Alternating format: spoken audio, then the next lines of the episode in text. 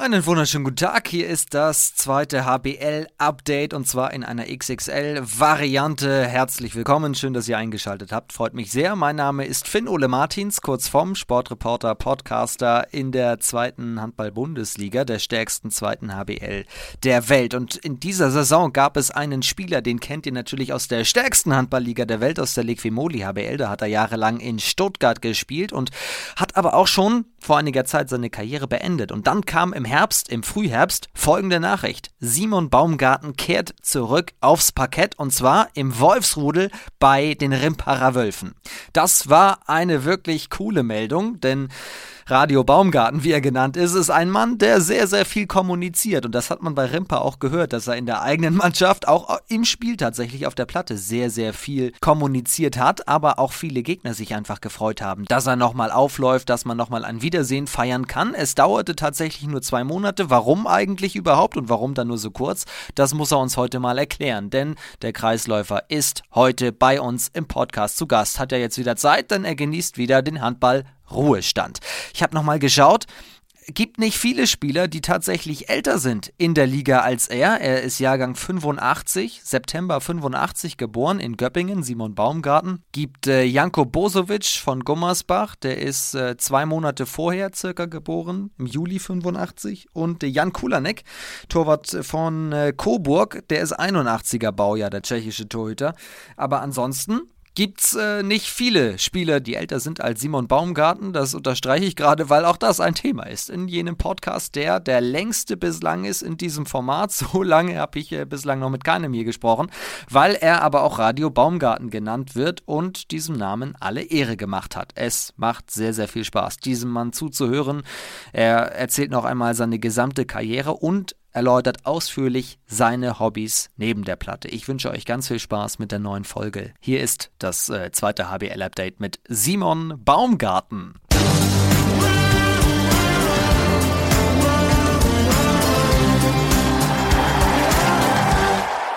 Servus, Simon Baumgarten. Einen wunderschönen guten Tag. Ich grüße dich. Wie geht es dir? Mir geht es gut. Ich hoffe dir auch. Mir geht's fantastisch. Mir geht's fantastisch. Äh, wo, wo, finden wir dich? Wo bist du? Ich bin gerade zu Hause in Remsalden in der Nähe von Stuttgart und sitze auf dem Sofa. Du hast mir gerade schon vorneweg gesagt, du hast richtig gute Laune, weil auch das Wetter bei euch richtig gut ist. Ja, ich kann mich also nicht beschweren. Die letzten beiden Tage, also heute 14 Grad, gestern äh, 14 Grad. Also nachher geht es erstmal wieder raus in die frische Luft. Ein Wahnsinn. Wir, wir können sagen, wir nehmen Mitte Februar auf. Nach wie vielen Tagen nach deinem vielleicht wirklich ein Karriereende. Das werden wir ja heute herausarbeiten. Am 26.12. hatte ich mal das äh, letzte Spiel in Rimpa und äh, die restliche Saison bin ich noch beim VfL Weiblingen hier bei mir unweit äh, unter Vertrag. Du warst in der Hinrunde bei Rimpa, bist ein bisschen später dazugekommen. Das war eigentlich das Comeback bislang in dieser Saison, muss man sagen. War das dann jetzt das wirkliche Ende deiner Profilaufbahn? Gut, es war natürlich schon relativ überraschend, als diese, diese Anfrage kam. Also es äh, war auch eher so zufällig. Also ich habe mit einem ehemaligen Mitspieler, äh, Lars Friedrich, telefoniert über eine komplett andere Geschichte. Und dann sind wir natürlich auf die alten Zeiten zu sprechen kommen, über Handball. Und er ist wohl ein guter Freund vom Trainer äh, in Rimpa, von Julian Thomann. Und hat dann mich gefragt, ob ich äh, auch nochmal Ambitionen hätte, höherklassig zu spielen. Und dann sage ich, ja, wenn er jetzt was Geniales für mich, äh, für mich hätte, würde ich, das, würde ich das natürlich sehr gerne machen, wenn das umsetzbar wäre. Und äh, das war, glaube ich, dienstags, als er mich das gefragt hat. Und samstags habe ich dann gegen TuS im Essen gespielt. So schnell ging das dann. Also ähm, über Zufälle und dann über einen kurzen Dienstweg äh, dann mit den Verantwortlichen von Rimpa gesprochen, mit äh, Julian Thomann und Roland Sauer. Und äh, dann war man sich da relativ schnell einig, dass das eventuell eine gute Sache werden könnte. Und ich denke, äh, das war es dann am Ende des Tages auch. Und Rimpa ist, Zitat, etwas Geniales, weil? es mich an die Zeit vom TVB äh, Stuttgart bzw. damals TV Bittenfeld erinnert, weil einfach die Jungs untereinander sich so gut verstehen und ähm, mit kleinen Mitteln seit Jahren Großes bewirken. Das fasst es eigentlich schon ganz gut zusammen. Den Eindruck haben wir hier auch schon auf dem Podcast gehabt. Also heute geht es um Rimpa, aber es geht vor allem auch um deine lange Karriere, Simon Baumgarten oder wie ich, ich habe mir den Podcast von Rimpa vorneweg einmal zur Vorbereitung angehört. Da wurdest du Radio Baumgarten genannt. Also eine neue Sendung von Radio Baumgarten heute. Wie das zustande kam, musst du uns auch verraten. Hier ist es so im Podcast, dass wir das Ganze so ein bisschen im Freundebuchstil machen. Jetzt wollen wir dich erstmal ein bisschen kennenlernen. Ich lese ein paar kurze Fragen vor und dann wirst du heute von vorne bis hinten komplett durchleuchtet und am Ende kennen wir Simon Baumgarten vielleicht aus dem FF. Also Alter habe ich gerade schon gesagt, wobei auch Sissy genannt. Wie kommt das zustande? Ja, Spitzname Sissy oder mittlerweile abgewandelt Sissler war dem geschuldet, dass ich damals äh, zum TV Bittenfeld gewechselt bin mit 18 und es gab jemand, der dort Jens Baumbach hieß, also seine Schwester Maren Baumbach, langjährige Nationalspielerin, ähm, der war, bei, war mein Mitspieler dort und ähm, der wurde schon Baumi genannt und mein Spitzname Baumi, also abgewandelt von Baumgarten, ähm, hatte ich in Göppingen ähm, und bin dann dorthin gekommen. Da war mein Spitzname praktisch belegt und äh, aus heiterem Himmel, also ich weiß wirklich, es gab keine Aktion oder sonst irgendwas, haben die Mitspieler an Tag eins versucht, mir einen Spitznamen zu geben. Und dann ging das äh, relativ, relativ schnell. Äh, nach ein, zwei Versuchen hat sich dieses Sissi etabliert. Und das ist natürlich dann wie immer, wenn mal einer einen Spitznamen in die Runde wirft und zwei, drei den mal eine Woche lang verwenden, dann wird man den am Ende des Tages auch nicht mehr los. Das heißt also hier im Rems-Murr-Kreis und in Region Stuttgart nennen mich alle äh, Sissi oder Sissler und im Raum Göppingen nennen mich die meisten noch Baumi. Ah, okay, okay, verstehe. Ich dachte kurz, im, im, Podcast hieß es auch, du hättest ein biblisches Alter mittlerweile erreicht, dass du vielleicht Sissy einfach nochmal privat persönlich kennengelernt hast. Das könnte natürlich sein. Also vom Alter her war ich, glaube ich, mit Janko Bosovic äh, der älteste Feldspieler. Aber das können wir, also biblisches Alter ist es nicht, aber das können wir als nächstes verraten. Wie alt bist du wirklich? 36. So, die Arche Noah hast du noch nicht kennengelernt. Ähm, das, das, können wir sagen. ähm, noch nicht, nein. Sissy 36 Position. Kreisläufer. Auch genannt Sissy Radio Baumgarten oder Laberbacke hast du gesagt. Stimmt das? Ja, definitiv. Also äh, am Ende des Tages habe ich gefühlt immer noch ein paar Worte übrig. Das, was man eigentlich, das, was man eigentlich landläufig immer den äh, Frauen, sage ich mal, zuwirft, dass sie einfach gerne und viel reden und tratschen. Äh, das trifft auf mich auch ganz, äh, ganz gut zu, weil ich einfach mich für andere Dinge interessiere, für andere Leute interessiere und auch da gern äh, mich äh, um neue Themen kümmere oder halt, wenn äh, Themen, die, in denen ich mich auskenne, zur Sprache kommen, gerne und äh, viel darüber erzähle. Und deswegen auch nicht dein erster Podcast, den du aufnimmst?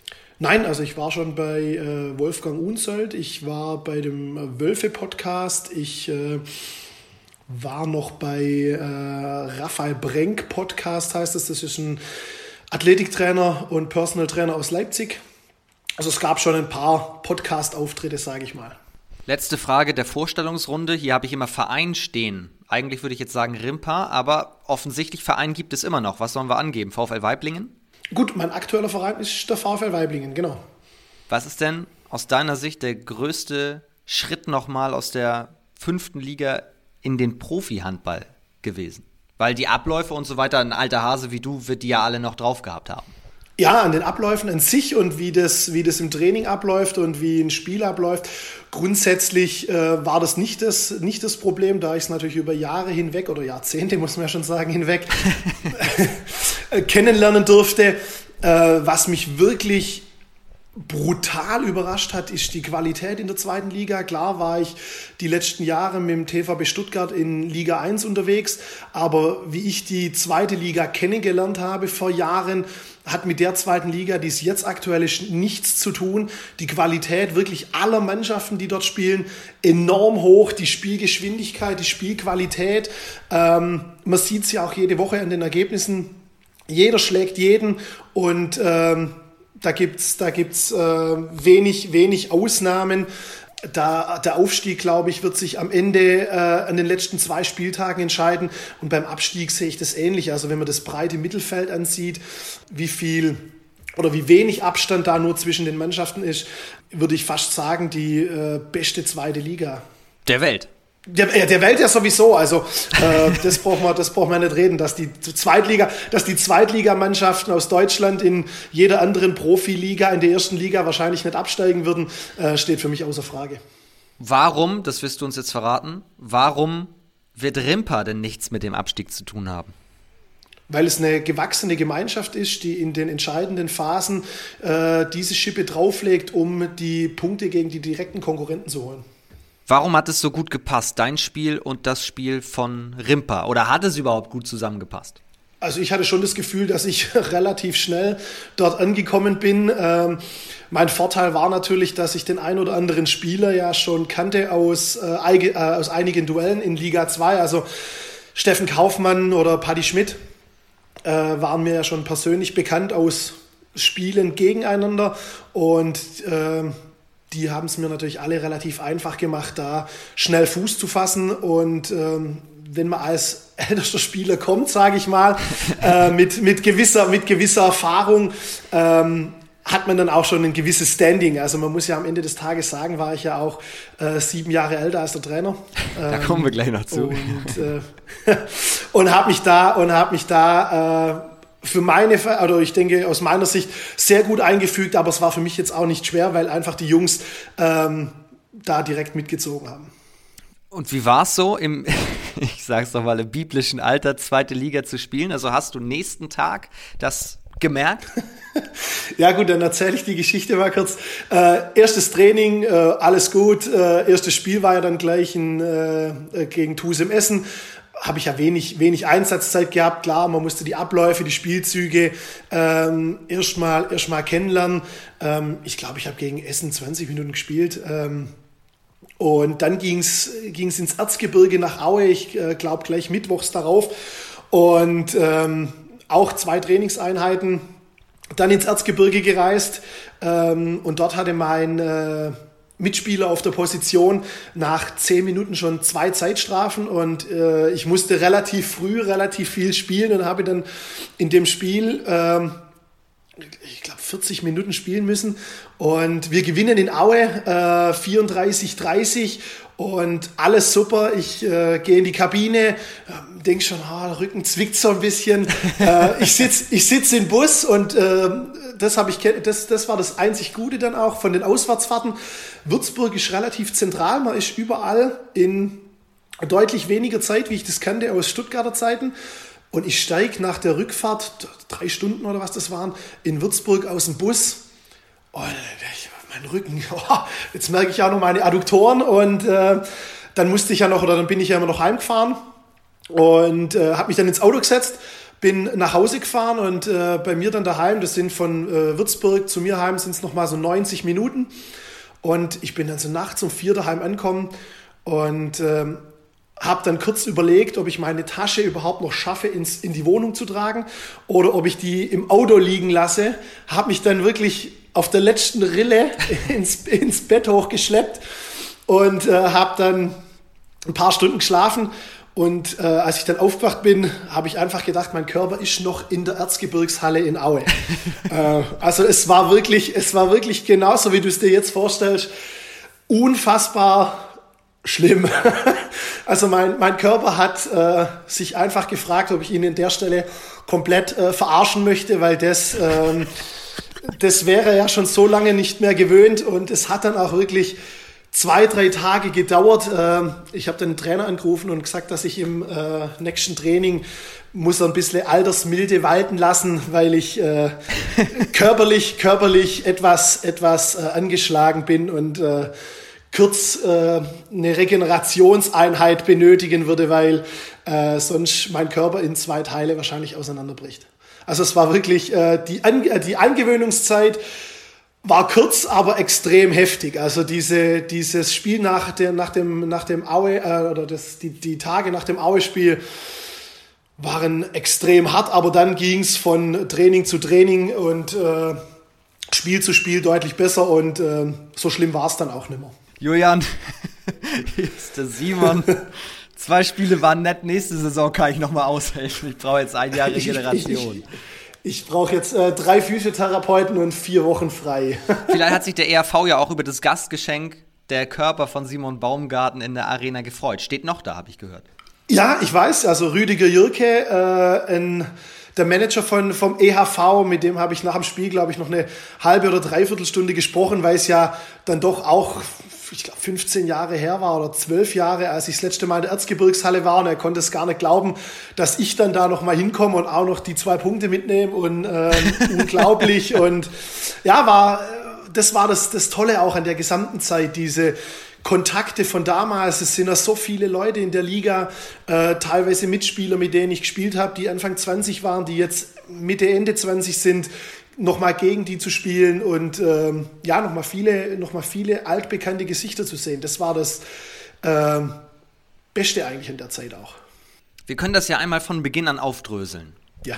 Wenn wir beispielsweise uns im August zusammengesetzt hätten und ich hätte gesagt, du spielst jetzt bald nochmal in der Hinrunde für Rimpa, hättest du gesagt, ja, ist realistisch oder was, was laberst du denn? Ja, dadurch, dass ich äh, selbstständig bin, konnte ich mir das natürlich äh, erstmal schwer vorstellen, zu sagen, okay, ich mache nochmal mach noch Bundesliga.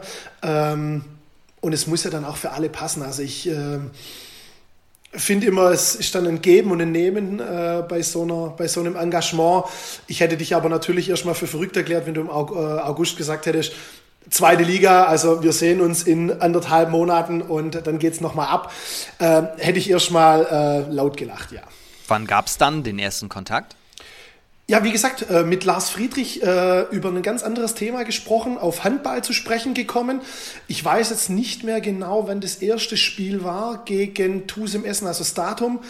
Ähm, das war auf jeden Fall ähm, an einem Sonntag und ich habe dienstags davor mit Lars Friedrich telefoniert, Mittwoch das erste Mal mit äh, Roland Sauer, Donnerstag mit äh, Julian Thomann, Freitag nochmal mit äh, Roland Sauer, äh, um das zu bestätigen, dass das glatt geht.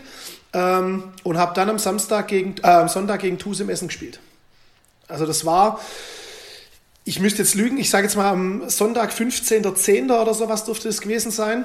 Ähm, gegen Tusim gespielt und dienstags davor, ähm, also am 10. gab es den ersten Kontakt, aber aus reinem Zufall raus. Also es war nicht so, dass mich die DJK angerufen hat und gesagt hat, Simon, würde ich nicht, sondern dass ich ähm, mit Lars Friedrich telefoniert habe und ähm, durch Zufall auf das Thema Handball gekommen bin und äh, er mich gefragt hat, ob ich es mir noch vorstellen könnte, nochmal höherklassig zu spielen. Und ich dann noch aus Spaß gesagt habe, wenn du was hast, wo, wo das passt und die sagen, hey, pass auf, äh, Simon Baumgarten könnte man nochmal noch brauchen, anhören und äh, wenn, das, wenn das funktioniert, ja, auf jeden Fall. Und das war eigentlich, äh, wie gesagt, wie die Jungfrau zum Kind, relativ schnell, ohne, ohne Wenn und Aber äh, innerhalb von viereinhalb, fünf Tage.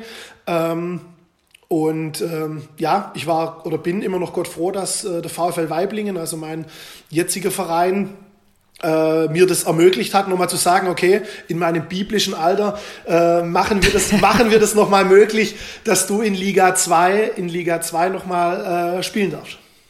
Das hat tatsächlich auch eine Frage. Hat Weiblingen denn eine Ablösesumme in Form von flüssigem Geld beispielsweise kassiert?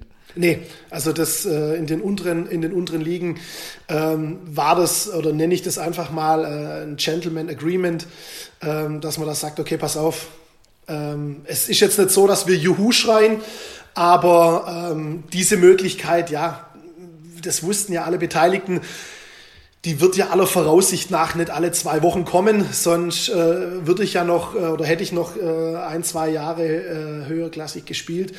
Ähm, und deswegen war das, war das äh, relativ unkompliziert möglich.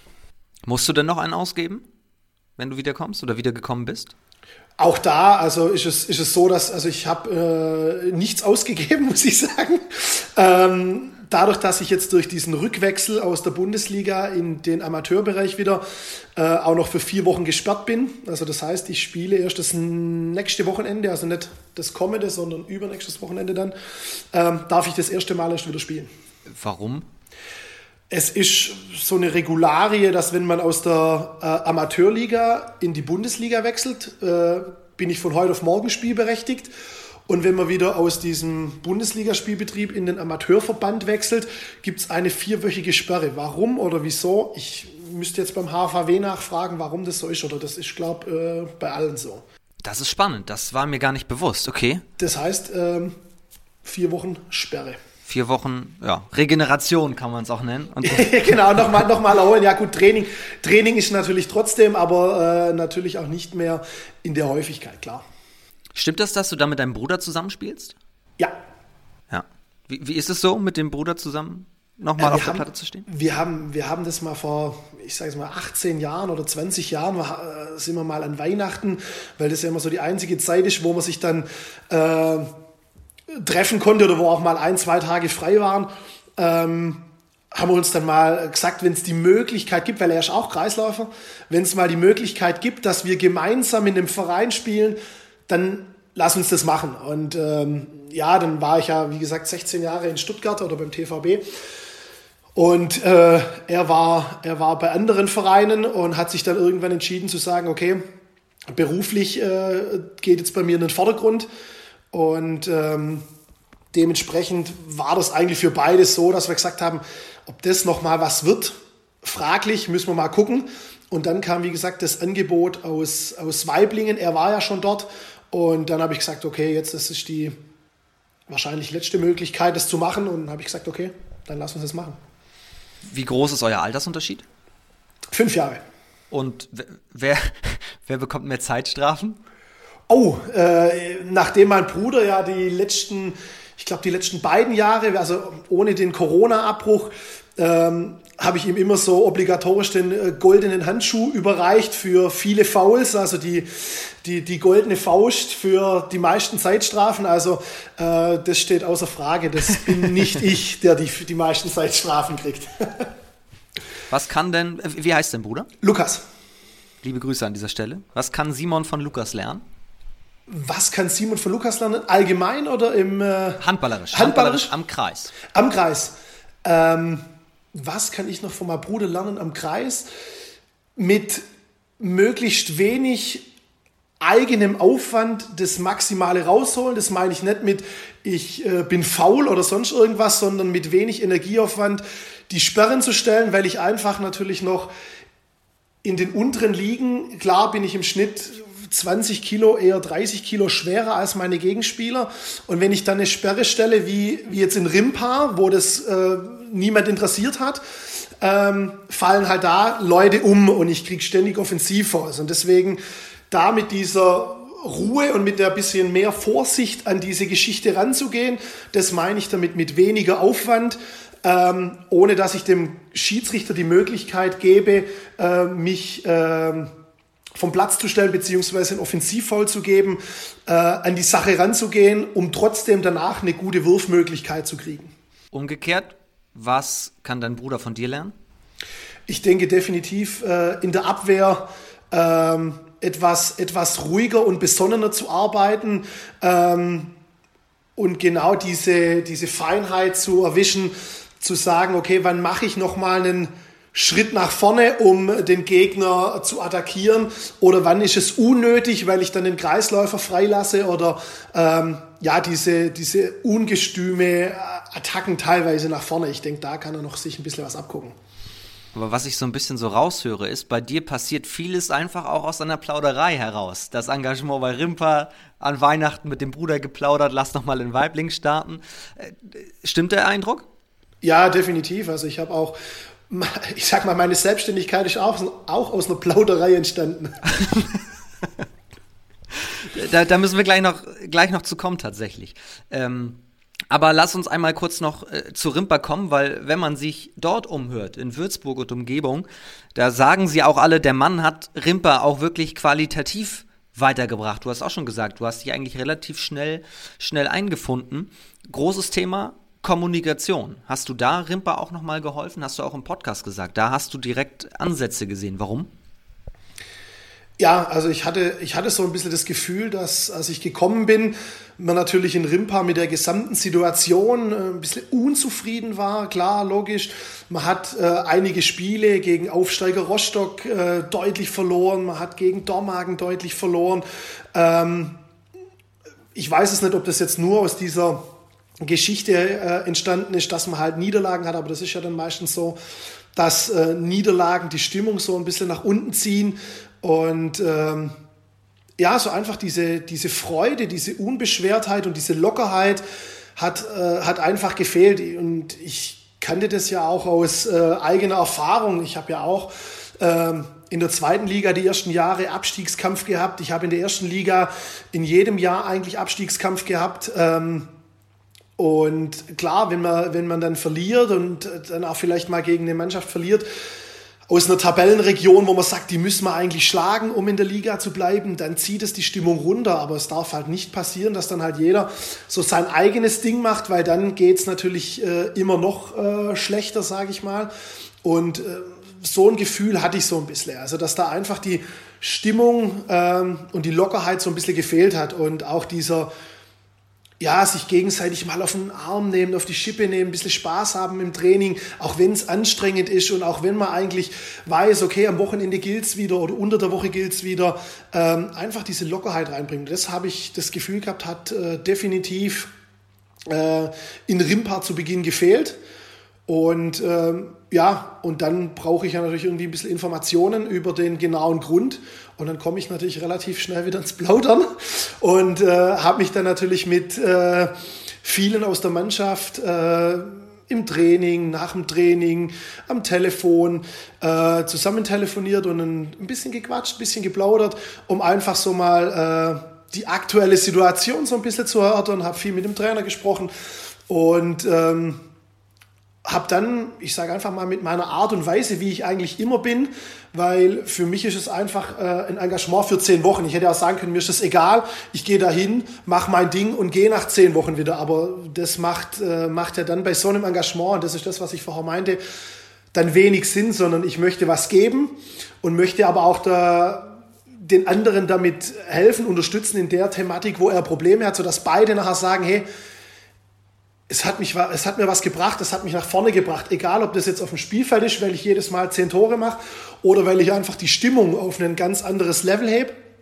Und ich denke, dass ich genau in diesem Bereich äh, Kommunikation und wieder untereinander und wieder äh, da mal einen lockeren Spruch und da mal was nicht so ernst nehmen, ähm, die Gemeinschaft äh, dann doch deutlich gestärkt habe und einfach wieder diese Lockerheit und Leichtigkeit zurückgebracht haben. Und dann klar, wenn die Lockerheit und Leichtigkeit wieder da ist, kommen wieder Spiele, wo man dann wieder Punkte holt, wo keiner damit rechnet. Dann könnte man auf einmal gegen Gummersbach, wo jeder gesagt hat, ja, Gummersbach, gut, okay, jetzt gucken wir mal, dass man jetzt vielleicht nicht ganz so hoch verliert, wenn du die Zuschauer oder die Fans gefragt hast. Ähm, dann gewinnt man auch die Derbys alle. Dann fährt man nach Coburg. Klar waren jetzt da nicht, äh, wie er hofft, 3000 Zuschauer, die frenetisch feiern, sondern ich glaube 300. Ähm, aber dann gewinnt man halt die Derbys. Und äh, das gibt dann halt wieder genau diesen Auftrieb, der halt fehlt, wenn man gegen Aufsteiger und ähm, Konkurrenten aus der gleichen Tabellenregion verliert. Rostock hat sich natürlich danach äh, etabliert oder hat gezeigt, dass es nicht eine Eintagsfliege war, sondern dass die gegen viele gewinnen können. War es denn, als du gegangen bist, besser? Also würdest du sagen, das hat sich alles verbessert, als du gegangen bist? Konntest du die Jungs wieder unter sich sein lassen? Das, das hört sich halt so fast an, äh, definitiv. Also es, äh, es ist auch immer die Frage, wie lassen sich die Leute auf sowas ein? Und man merkt dann auch relativ schnell, wo kann ich mit lustiger, lockerer Art was bewegen und wo nicht. Und äh, wie gesagt, ich glaube nicht, dass wir äh, am zweiten Spiel von mir in Aue damit gerechnet haben oder dass da viele damit gerechnet haben, dass wir, dass wir da Punkte holen. Es war, es war so, man hat immer relativ wenig Gegentore bekommen in Rimpa, hat aber selber natürlich auch immer schauen müssen, damit man ein bisschen mehr schießt als der Gegner, weil man selber einfach jetzt nicht die High-Scoring Offense war, sondern immer irgendwo 23, 24 Tore wirft. Und äh, ich wusste gar nicht, wann Rimpa das letzte Mal 34 auswärts geworfen hatte.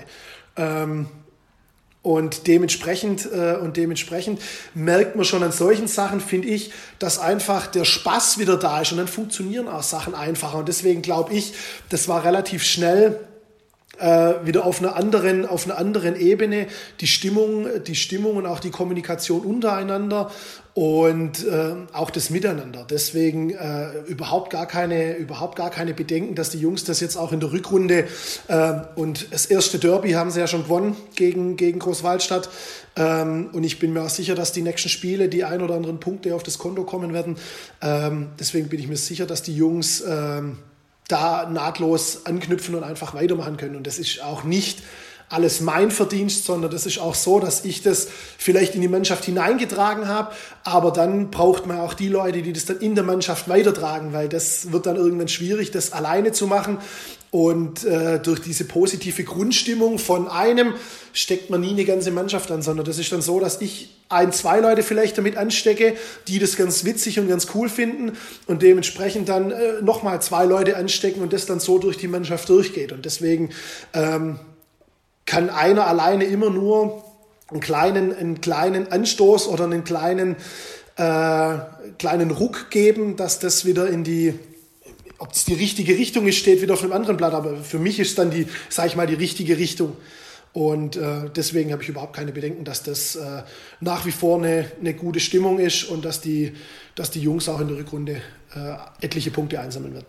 Das ist die Grundstimmung, das kommt auch neben der Platte, das ist auch viele Gespräche führen und so weiter, aber auch auf der Platte hast du natürlich mitgewirkt, also reine Statistik jetzt. Wenn man in die App der Liquimoli HBL geht, sieht man, der Mann hatte eine 70% Wurfquote, nicht so schlecht. Da gibt es natürlich viele Aktionen, vorne wie hinten, die nicht statistisch verwertet werden können, aber mit welchem Gefühl bist du wieder rausgegangen? Wie fandst du die zwei Monate auf der Platte? Ja, wie gesagt, es war wirklich, es war wirklich sensationell. Es hat jedes Spiel enorm viel Spaß gemacht. Genau das, was ich ja vorher schon mal angesprochen habe. Alte Weggefährten wieder treffen, dann spielen wir gegen Dresden, dann hat das Spiel davor der Timo Meinl gespielt, gegen den ich äh, in Eisenach äh, vor 20 Jahren gespielt habe und dann ist er leider zum Auswärtsspiel nicht mitkommen, weil der andere Torhüter äh, Gott sei Dank dann in Anführungszeichen wieder fit war und er dann zu Hause geblieben ist und äh, mir aber Grüße hat ausrichten lassen. Äh, solche Sachen äh, sind natürlich dann schon äh, sensationell. Oder ich fahre äh, zum Auswärtsspiel nach äh, Großwaldstadt und Michael Spatz, da jetzt mittlerweile Geschäftsführer, äh, ehemaliger Mitspieler. Äh, wir treffen uns äh, davor, trinken noch einen Kaffee, reden auch wieder. Ja, das sind halt die Dinge, was das, was das Ganze so besonders gemacht hat. Und auf der Platte, ähm, ja, habe ich äh, schnell und schmerzlich erfahren müssen, dass die Qualität eine unfassbare, hohe Qualität ist, dass die Leute besser, stärker, schneller sind, also äh, sich das alles nochmal auf einem ganz anderen Level abspielt. Und äh, ja, Würfe, die äh, vor ein paar Jahren noch äh, locker von der Hand gingen, sage ich mal, haben dann nicht mehr so funktioniert. Äh, Gerade gegen, äh, gegen äh, Ludwigshafen habe ich in der entscheidenden Phase zwei ganz wichtige Würfe komplett frei, die ich nicht treffe wo es einfach dann vielleicht nachher darum geht, holen wir noch einen Punkt oder gewinnen vielleicht sogar, wenn ich die zwei reinwerfe. Das muss ich dann sagen, ja, das holt dann einen dann auch wieder auf, die Boot, auf den Boden der Tatsachen zurück. Ähm, dass man einfach wieder im Training äh, mehr machen muss. Dass man einfach da, äh, dass es nicht selbstverständlich ist, in so einer Liga zu spielen und ähm, sich mit solchen Leuten messen zu dürfen. Und äh, mit meiner Wurfquote bin ich dementsprechend auch nicht hundertprozentig zufrieden. Aber es ist natürlich auch dem geschuldet, dass äh, ich vielleicht ein bisschen abgebaut habe in meinem biblischen Alter oder die anderen halt einfach äh, ein anderes Level mittlerweile haben, sodass ich da sage, ähm, mein Anspruch an mich selber war, dass ich äh, mir nachher nichts vorzuwerfen habe. Das habe ich, das habe ich äh, äh, für meine, also für mich jetzt ähm, erreicht, dass ich einfach sage, ich habe das Beste gegeben, was geht. Und ich denke auch, dass äh, Zuschauer, Trainer, Mitspieler ähm, das ähnlich sehen. Also dass da jetzt nicht viel äh, negative Kritik zu meiner, zu meiner Leistung auf dem Feld, auf dem Feld äh, kommt. Und dass ich im 1 gegen 1 gegen den Justin Müller oder so äh, mal daneben greife, ich glaube, das ist schon einigen dieses Jahr passiert. Könnte passiert sein. Aber die Frage, die, also die Frage, warum du wieder angefangen hast, haben wir beantwortet. Die Frage, die sich aber natürlich anschließt, Warum ist denn das Ganze jetzt so schnell wieder vorbei? Warum habt ihr nicht gesagt, komm, lass mal bis Saisonende das Ganze machen? Äh, Thema war ja, dass äh, Rimpa Verletzungssorgen hatte. Ähm, der Abwehrchef, ein Kreisläufer, ähm, ein Rückraumspieler, also einfach äh, grundsätzlich von der Kaderbreite äh, auf einmal einen relativ dünnen Kader hatte und ähm, ist jetzt aktuell, jetzt kam Valentin Neago wieder zurück, dann haben sie noch Alex Merck und David Kovacic, also es sind drei Kreisläufer, wir wären dann zu viert. Ähm, und äh, David Kovacic, ich glaube, zehn Jahre jünger als ich. Alex Merck ist 18 oder 19 und Valentin Neago ist auch in einem relativ jungen Alter. Äh, die Jungs brauchen Wiederholungen. Die Jungs müssen spielen, die Jungs müssen Erfahrungen sammeln. Ähm, Thema, warum es nicht mehr weitergeht. Äh, zum einen, weil alle drei Kreisläufer wieder fit sind. Zum anderen, weil für mich halt natürlich äh, Training in Rimpa heißt, ich muss äh, zwei Stunden Fahrzeit plus äh, eventuellen Stau auf der A8 äh, mit einrechnen. Ähm, bist du immer gependelt? Ja. Jeden Tag zum Training bist du gependelt? jetzt sagen wir mal so, durch äh, mein biblisches Alter und die glückliche Fügung, dass das ein oder andere Mal ähm, englische Wochen waren ähm, und, dies, und die Trainingseinheiten nach den Spielen, also wenn wir mittwochs in Aue gespielt haben, musste ich nicht donnerstags zum Regenerationstraining kommen, aber ansonsten bin ich gependelt. Ja. Also ich habe noch einen umgebauten Sprinter, äh, da habe ich dann ab und zu auch mal äh, in der unweit entfernten Rhön ähm, auf einem Parkplatz oder so mal übernachtet und äh, oder habe bei Freunden übernachtet oder bei Mitspielern. Ähm, aber ansonsten, ja, durch meine Selbstständigkeit bin ich äh, die ganze Zeit hin und her gefahren und man muss natürlich auch sagen, äh, man muss ein bisschen Handball verrückt sein, solche Dinge dann auch zu machen. Ähm, ja, wie gesagt, äh, einfache Fahrt zum Training nach Rimpa, ähm, knapp zwei Stunden plus einen kleinen Puffer wegen, wegen Verkehr. Und ähm, anderthalb Stunden, zwei Stunden Training und dann wieder zwei Stunden zurück. Also jeden Tag so. Das ist nachher ein sieben, acht Stunden Tag. Ja, genau. Und da muss ich natürlich auch, auch nochmal Danke sagen an die Leute bei mir im Bewegungsmuster, die denen habe ich das erzählt. Und ähm, die wissen natürlich alle um meine Handballverrücktheit, sage ich mal, hatten teilweise natürlich auch äh, Dauerkarten damals in Stuttgart.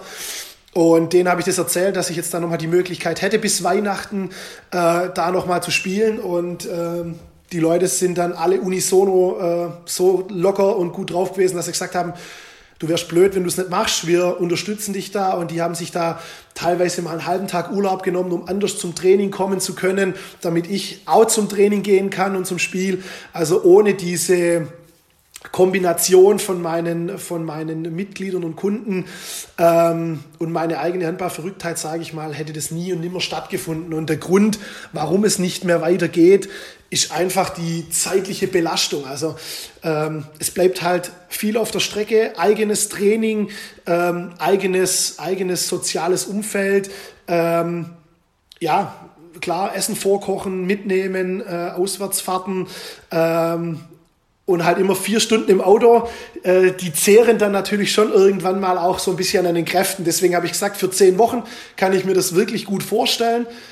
Jetzt aktuell, klar, hätte ich auch Bock gehabt, da noch weiterzumachen. Also wäre das Ganze, ich sag mal, 30 Kilometer entfernt oder 50 Kilometer entfernt, wird man wahrscheinlich jetzt nicht hier sitzen und fragen, warum ging es nicht weiter, sondern dann äh, wird man jetzt sprechen drüber, äh, wer der nächste Gegner ist und wie wir das anstellen, den zu besiegen.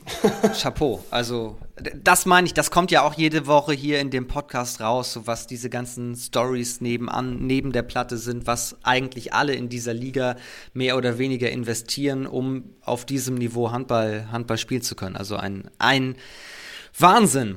Du hast gerade das Thema Auswärtsfahrt angesprochen.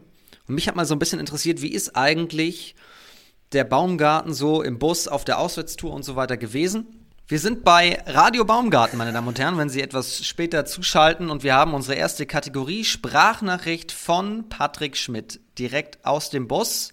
Kennen natürlich auch die geneigten Zuhörerinnen und Zuhörer dieses Podcasts, war auch schon längst hier zu Gast, Patrick Schmidt von Rimpa und der kommt jetzt unser Außenkorrespondent aus Würzburg. Sissler, mein Lieber, Freut mich sehr zu hören, dass du im Podcast der zweiten HBL bist. Äh, ich muss schon sagen, dass ich dich ein bisschen hier in Rimper vermisse. Ähm, du bist ja dann doch eher der kommunikative Typ, als dass du einer bist, der ähm, Trübsal bläst. was ich dir einfach sagen will, ähm, vielen Dank für die überragende Zeit hier, auch wenn es ähm, leider sehr kurz war bei uns bei den Wölfen. Ähm, ich habe es sehr genossen, mit dir auf der Platte zu stehen, aber auch äh, auf unzähligen Busfahrten mit dir einfach zusammen über Gott und die Welt zu sprechen. Ähm, ich denke, ich spreche einfach für jeden hier in der Mannschaft, dass du einfach ein überragender Typ bist. Ähm, du willst es nicht hören, bleib so wie du bist. Nee, du sagst immer, entwickel dich weiter. Deshalb entwickel dich auch weiter, mach einfach da weiter mit deiner beruflichen Laufbahn, die du dir überragend aufgebaut hast. Und ich hoffe einfach, dass wir uns bald einfach sehen. Und dann musst auch du ein Bier wieder trinken. Das ist ja dann ein besonderer Anlass. Liebe Grüße von mir und dem Rest der Bande. Ach ja, und äh, nächstes Jahr an Weihnachten bitte nicht mehr so viel Weihnachtsgans essen. Äh, bitte was? was? Lass mich raten, du möchtest jetzt die Geschichte der zu vielen Weihnachtsgans hören. Oh, ich möchte eigentlich alles wissen. Erstmal, erstmal vielen Dank an Patrick. Nee, aber das Wichtige vorneweg ist, was ist der Anlass, weswegen in diesem Jahr bald Bier getrunken wird? Ja, ähm, ich habe es den Jungs, als ich nach Rimpa komme, gesagt, also es weil es, es gibt ja dann immer wieder mal äh, die Gelegenheit, ein Bierchen zu trinken. Und ich bin eigentlich einer der Handballer untypisch wahrscheinlich, wenig und ungern Bier trinkt eigentlich. Und ähm, ich habe den Jungs Das war's in diesem Podcast. Wir brechen an dieser Stelle ab. das geht nicht. Ja, man muss, man muss ja immer, man muss sich ja weiterentwickeln. Nein, um Gottes Willen, es war schon immer so, dass ich Bier ähm, so nicht, äh, nicht unbedingt brauche und auch nicht besonders mag. Ich bin ja froh, dass nichts anderes angeboten wird. Also das, äh, deswegen sage ich, ähm, habe ich den Jungs auch gesagt, äh, nö, danke, ich möchte jetzt kein Bier in der Kabine trinken oder sonst was. Ich habe gesagt, es gibt besondere Anlässe. Und habe ich gesagt, beim ersten Auswärtssieg ähm, beziehungsweise bei den ersten zwei Punkten, die wir holen, trinke ich mit euch ein Bier. Und es war dann am zweiten Spieltag, wo ich dann da war, schon der Fall gegen Erzgebirge Aue. Dann gab es ein kühles Wernesgrüner in der Kabine und dann habe ich gesagt, alles klar, passt. Und habe dann auch bei, also bei keinem weiteren Spiel, beziehungsweise, das stimmt gar nicht, beim Derby-Sieg ähm, habe ich auch angekündigt, äh, mit der Mannschaft ein Bier zu trinken und habe das dann auch umgesetzt. Aber ansonsten gab es in meiner Zeit in Rimpa sonst, sonst kein Bier.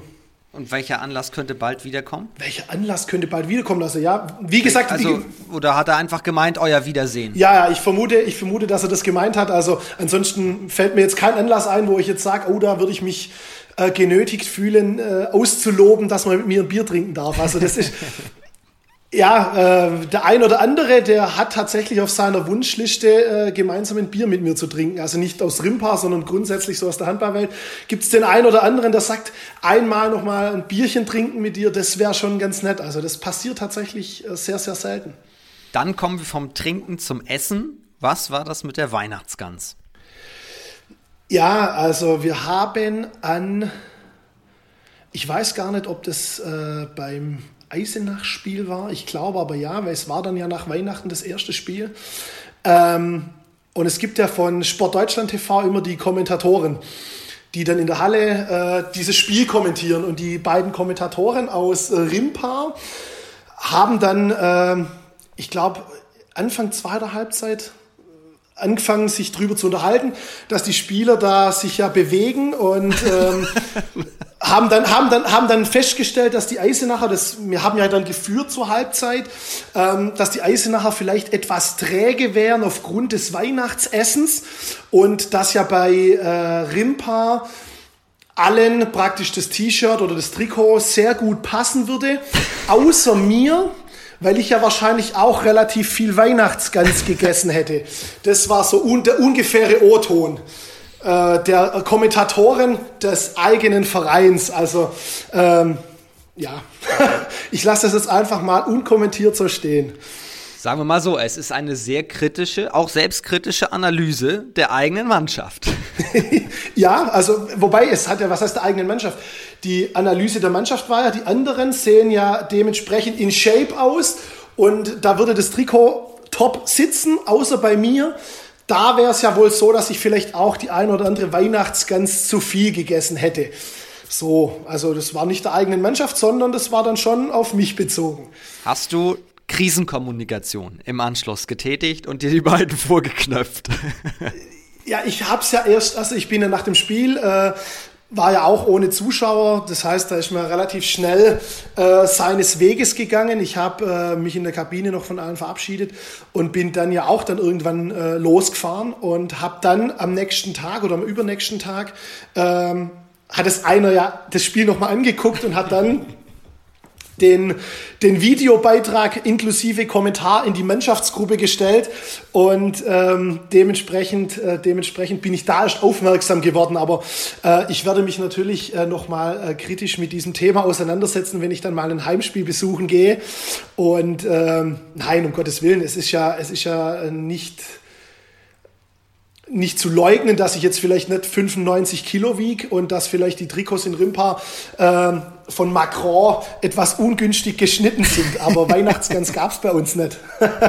Sagen wir einfach so, du hast dir, wenn überhaupt, die nötige Körpermasse für deine Kreisläuferposition angeeignet. Ja, so. Also es, es, es, hat zumindest, es hat zumindest mal noch mal gereicht, in der zweiten Liga zu spielen. Also so schlimm kann es nicht gewesen sein. Und so schlimm kann es nicht gewesen sein. Ja, dementsprechend, ich sehe das, ich sehe das ganz locker. Das hatte ich meine ganze, meine ganze Karriere über, dass die Leute mich unterschätzt haben, mir manche Sachen nicht zugetraut haben und dann doch erschrocken waren, dass manche Sachen gehen, wo man überhaupt nicht erwarten konnte oder wo keiner damit gerechnet hat, dass es funktioniert. Aber das ist ja wie immer äh, immer, es, es ist immer nur eine Vorstellung, bis es halt einer irgendwie macht. Und wenn es dann jemand macht, dem man es gar nicht zutraut, ist es dann immer noch verrückter und spektakulärer, finde ich.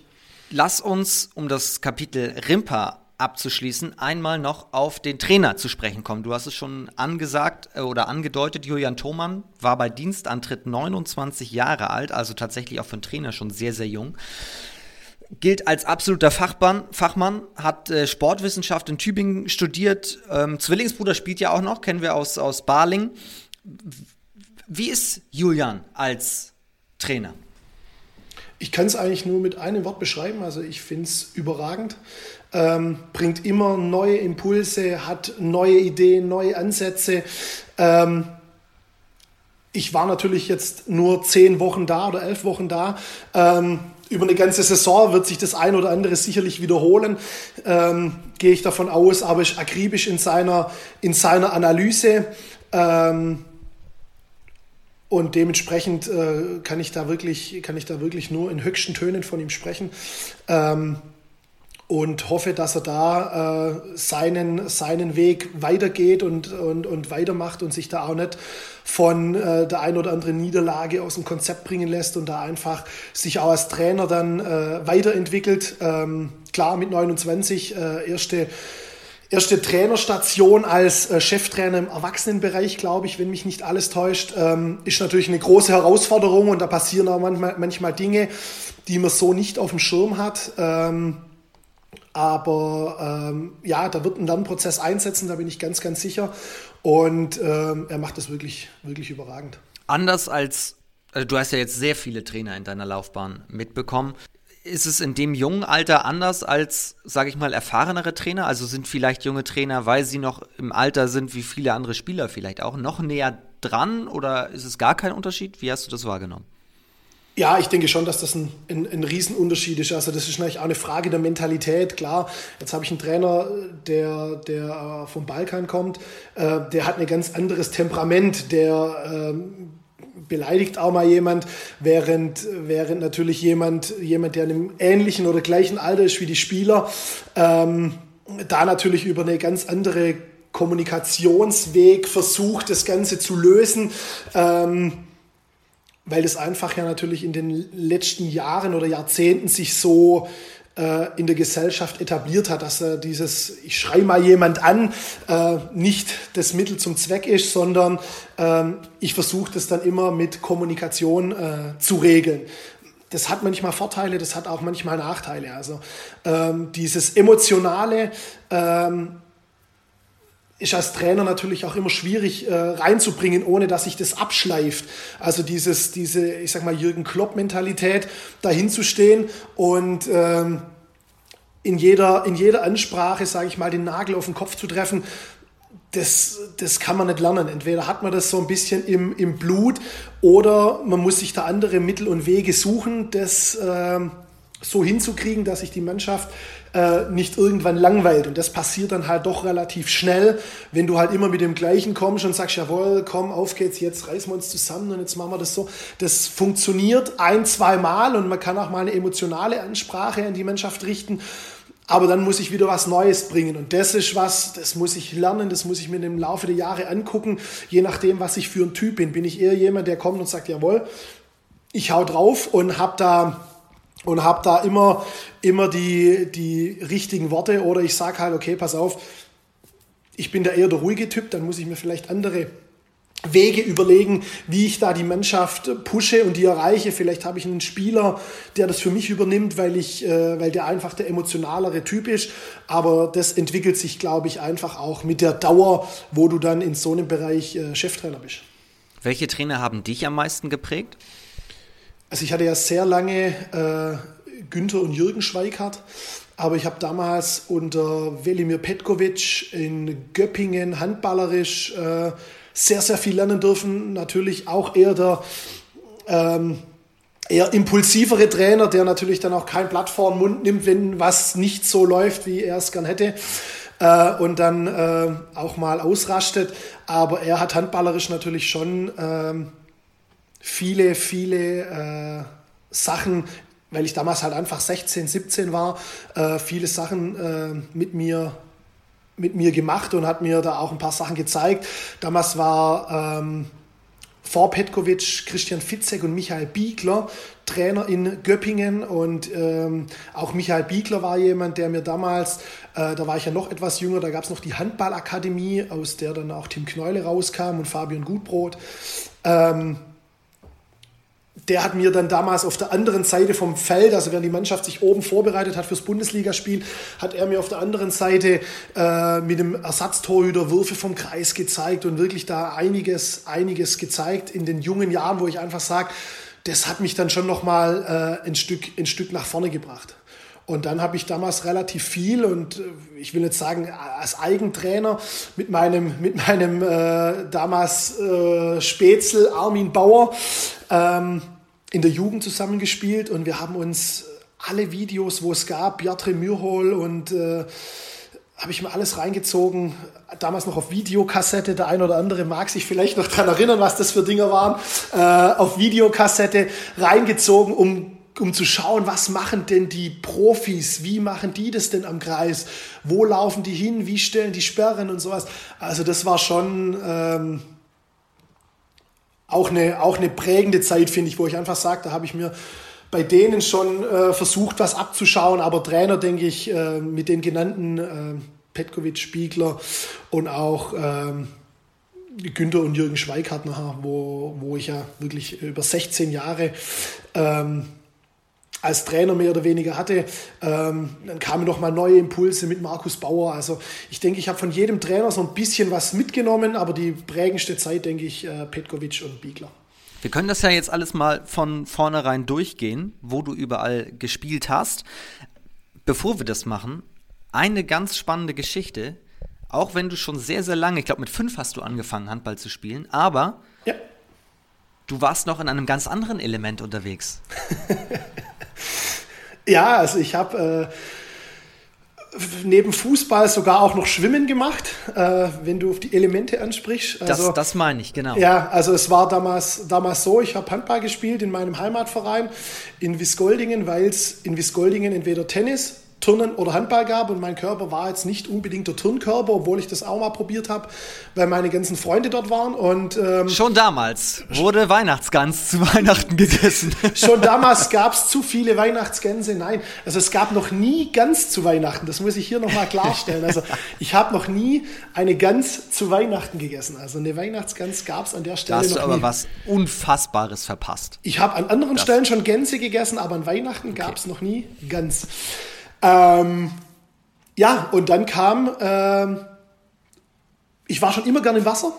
Und dann hat mein Papa mich irgendwann gefragt und hat gesagt, hey, pass auf, wie sieht's aus? Hättest du nicht Lust, auch mal im Schwimmverein zu sein? Und ich weiß es nicht mehr genau, ich habe aber offensichtlich gesagt, ja, ich habe da Bock drauf, ich gucke mir das mal an. Und dann musste ich da bei einem Trainer in Schwäbisch Gmünd bei mir äh, in der Nähe vorschwimmen gehen. Und dann bin ich da ins Wasser gesprungen und bin dann da geschwommen. Einmal Rücken, einmal Brust, einmal Graul. Und dann war der begeistert und hat gesagt, oh, in deinem Alter und schon so gut. Und ja, wenn Was heißt Alter? In welchem Alter? Ich war acht, neun. Okay. Ähm, und dann war die Frage, ob ich, ob ich nicht Lust hätte, in den Schwimmverein zu kommen. Und so habe ich dann gesagt, oh ja, das hört sich cool an. Und ich war damals äh, von der Schule aus direkt äh, mit dem Bus zum Schwimmtraining gefahren, mit dem Bus wieder heim und dann zum Handballtraining gegangen. Und irgendwann war es natürlich so, die Ansprüche sind gestiegen, sowohl im Handball als auch im, als auch im äh, Schwimmbecken. Schwimmen, im, im Schwimmbecken, genau. Und das war damals dann erste Bundesliga Schwimmen. Und ähm, da hieß es dann, wir trainieren auch früh morgens. Dann wollte man, dass ich die Schule wechsle und alles. Und äh, dann habe ich gesagt, das mache ich jetzt nicht. Und äh, Handball wird auch immer mehr. Und ähm, habe ich vorher einen Trainer vergessen, also auch äh, Frank Wohlrabe in meiner Jugend hat mich natürlich auch geprägt, muss ich auch sagen. Dietmar Burkhardt und Frank Wohlrabe waren zwei Trainer, die mich da in der Jugend nochmal in die Richtung Kreis geschoben haben, sage ich mal. Ich war früher halb links, weil ich der Größte war und am stärksten werfen konnte. Und ja, Schwimmen, Schwimmen war dann so, dass ich äh, mit 13 oder 14 war das, einfach zeitlich nicht mehr untergebracht habe, weil sechsmal Handball, sechsmal Schwimmen, irgendwann wird die Zeit zu knapp, Schule gibt's ja auch noch und ähm, habe dann äh, Schwimmen aufgehört, aber war da ein paar Mal bei einer deutschen Meisterschaft. Äh, württembergischen Meisterschaften und sowas. Also es war nicht so unerfolgreich, sage ich mal. Ähm, genau, das, das wollte ich aber ansprechen, weil einige Menschen träumen in ihrem Leben überhaupt irgendwo im Sport mal sehr weit zu kommen und du hast nicht nur Bundesliga Handball gespielt, sondern auch noch eine andere Sportart ausprobiert und warst da auch gleich nochmal in der Bundesliga. Ja, äh, wie das funktioniert hat mit dem Körper, der die ganze Zeit nur Weihnachtsgänse verhaften soll, weiß ich, weiß ich auch nicht. Äh, nein, also es war tatsächlich äh, eine erfolgreiche Zeit im Schwimmverein und es war war auch da super Leute kennengelernt, wobei das dann am Ende des Tages halt doch eher ein Einzelsport ist, wo jeder dann seins macht. Aber äh, ja, es hat zumindest zu mal ein paar württembergischen Meisterschaften und zu ein paar Teilnahmen bei den deutschen Meisterschaften gereicht. Welche Distanzen bist du denn so geschwommen? Ich war so das Mädchen für alles. Äh, Wenn es dann hieß, wir haben in der Lagenstaffel, brauchen wir jemanden, der Brust schwimmt, dann habe ich das gemacht. Also ich war in keiner Lage überragend. Ähm, am liebsten natürlich doch ähm, Graul, muss ich sagen. Also, äh, und dann eher die Distanzen 200 Meter und kürzer.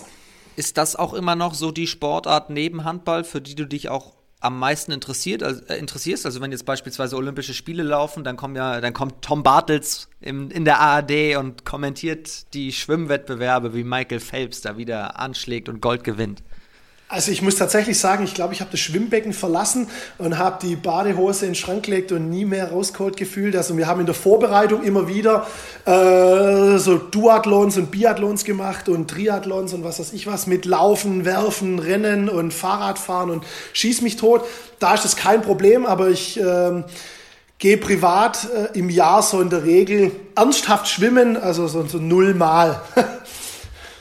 also pri privat ernsthaft schwimmen null, natürlich mal irgendwo am Badesee ein bisschen rum, rumschwimmen oder äh, auch mal so im Freibad, ja, aber ernsthaftes Schwimmen mache ich gar nimmer. Ähm, Habe ich auch wirklich schon jahrelang nicht mehr gemacht. Dabei, jetzt greife ich fast schon vorweg, weil wir ja noch nicht in deiner Stuttgarter Zeit angekommen sind, aber mir ist zu Ohren gekommen, das wird man auch schnell feststellen, wenn man deinen Instagram-Account runterscrollt mittlerweile bist du nicht im Wasser, sondern sitzt sehr gerne am Wasser. Ja, auch das ist, auch das ist völlig, völlig richtig. Also der Angelsport hat mich ähm, gepackt und das ist auch schon, ja, da war ich wahrscheinlich auch so 12, 13, also da ging es gerade so mit dem Schwimmen zu Ende, in Anführungszeichen. Da kam mein Cousin aus Bremen und wie es bei mir offensichtlich im Leben immer so ist, aus Laberei und ich guck mal, wie es ist, wird dann nachher was ganz Großes, ähm, kam der aus Bremen und hat hier gefragt, ob man irgendwo angeln gehen kann. Und bei mir in der Nähe gibt's einen Forellensee, wo man einfach auch ohne Angelschein angeln darf, äh, unter Aufsicht. Und dann sind wir da hingefahren, haben Forellen geangelt. Und ab Tag eins dachte ich, bumm, das ist es. Ich habe richtig Bock auf Angeln. Hab dann... Ähm, direkt im Anschluss, ich glaube ein Jahr später, mir zum Äh, nee, Quatsch, das war im Juli war der bei mir und zum Geburtstag im September habe ich mir Angelsachen schenken lassen und bin dann mit meinem Opa immer da zu dem Forellensee gefahren und habe Fische gefangen. Und habe dann relativ schnell auch einen Angelschein gemacht und ähm, seither ist Angeln ähm, ein fester Bestandteil äh, bei mir im Leben, ja. Da müssen wir gleich nochmal drauf zurückkommen. Da gibt es nämlich einige offene Fragen bei dem Thema auf jeden Zum Fall. Thema Aber lass Angeln uns ganz offene kurz. Fragen. okay. Ja, okay. ja, wir sind auch ein Angel-Podcast. Ah, okay.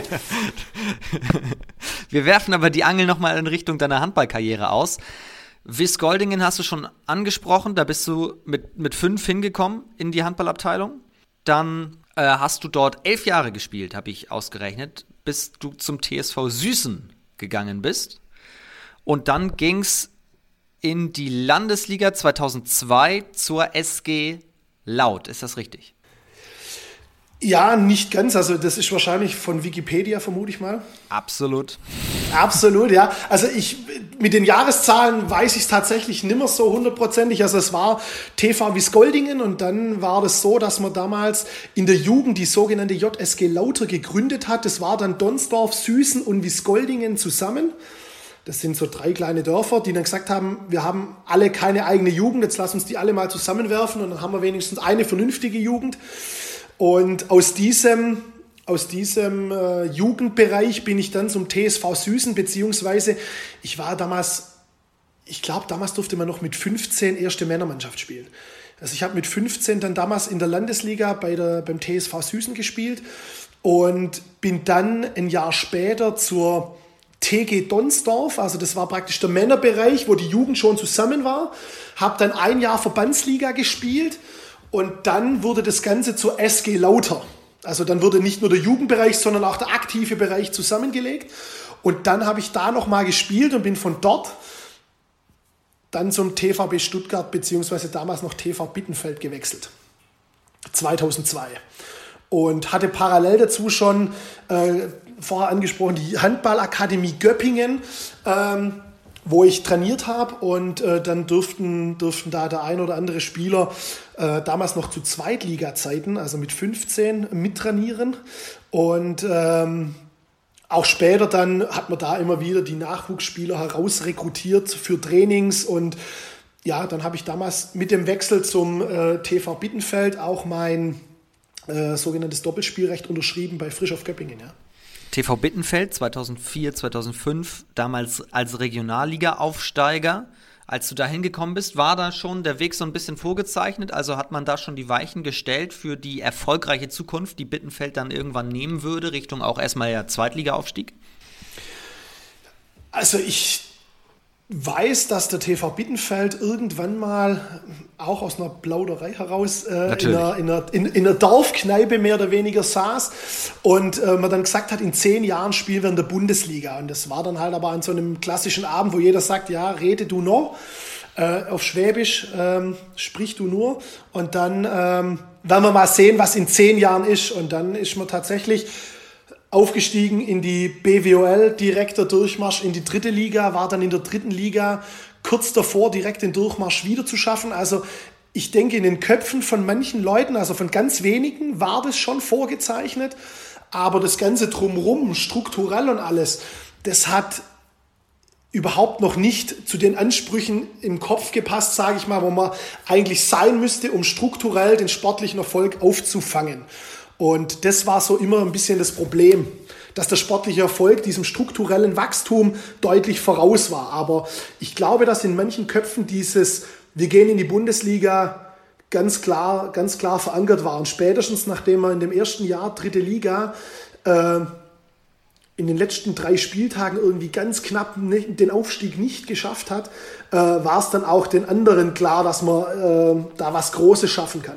2006 hat es dann ja geklappt mit dem Aufstieg in die zweite Liga. Genau. Du, hast, du hast zweite HBL damals schon gespielt. Auch deswegen bist du völlig zu Recht hier nochmal in diesem Podcast. Kannst du mal erzählen, wie damals das Niveau war, wenn du es jetzt mit heute vergleichst? Du hast ja gesagt, du warst völlig überrascht, wie stark diese zweite Liga jetzt gerade ist. Ja, also das Niveau damals, also äh, es war damals, als ich, als ich da mit 19 oder 20 dann das erste Mal am Start war, war das Niveau natürlich auch da, so dass ich erst dachte, um Gottes Willen, jetzt Bundesliga und jetzt habe ich das Logo auf dem Arm und jetzt geht's los und ähm, ja, man hat einfach, das muss man sagen, so diese, diese Leichtigkeit war es wieder.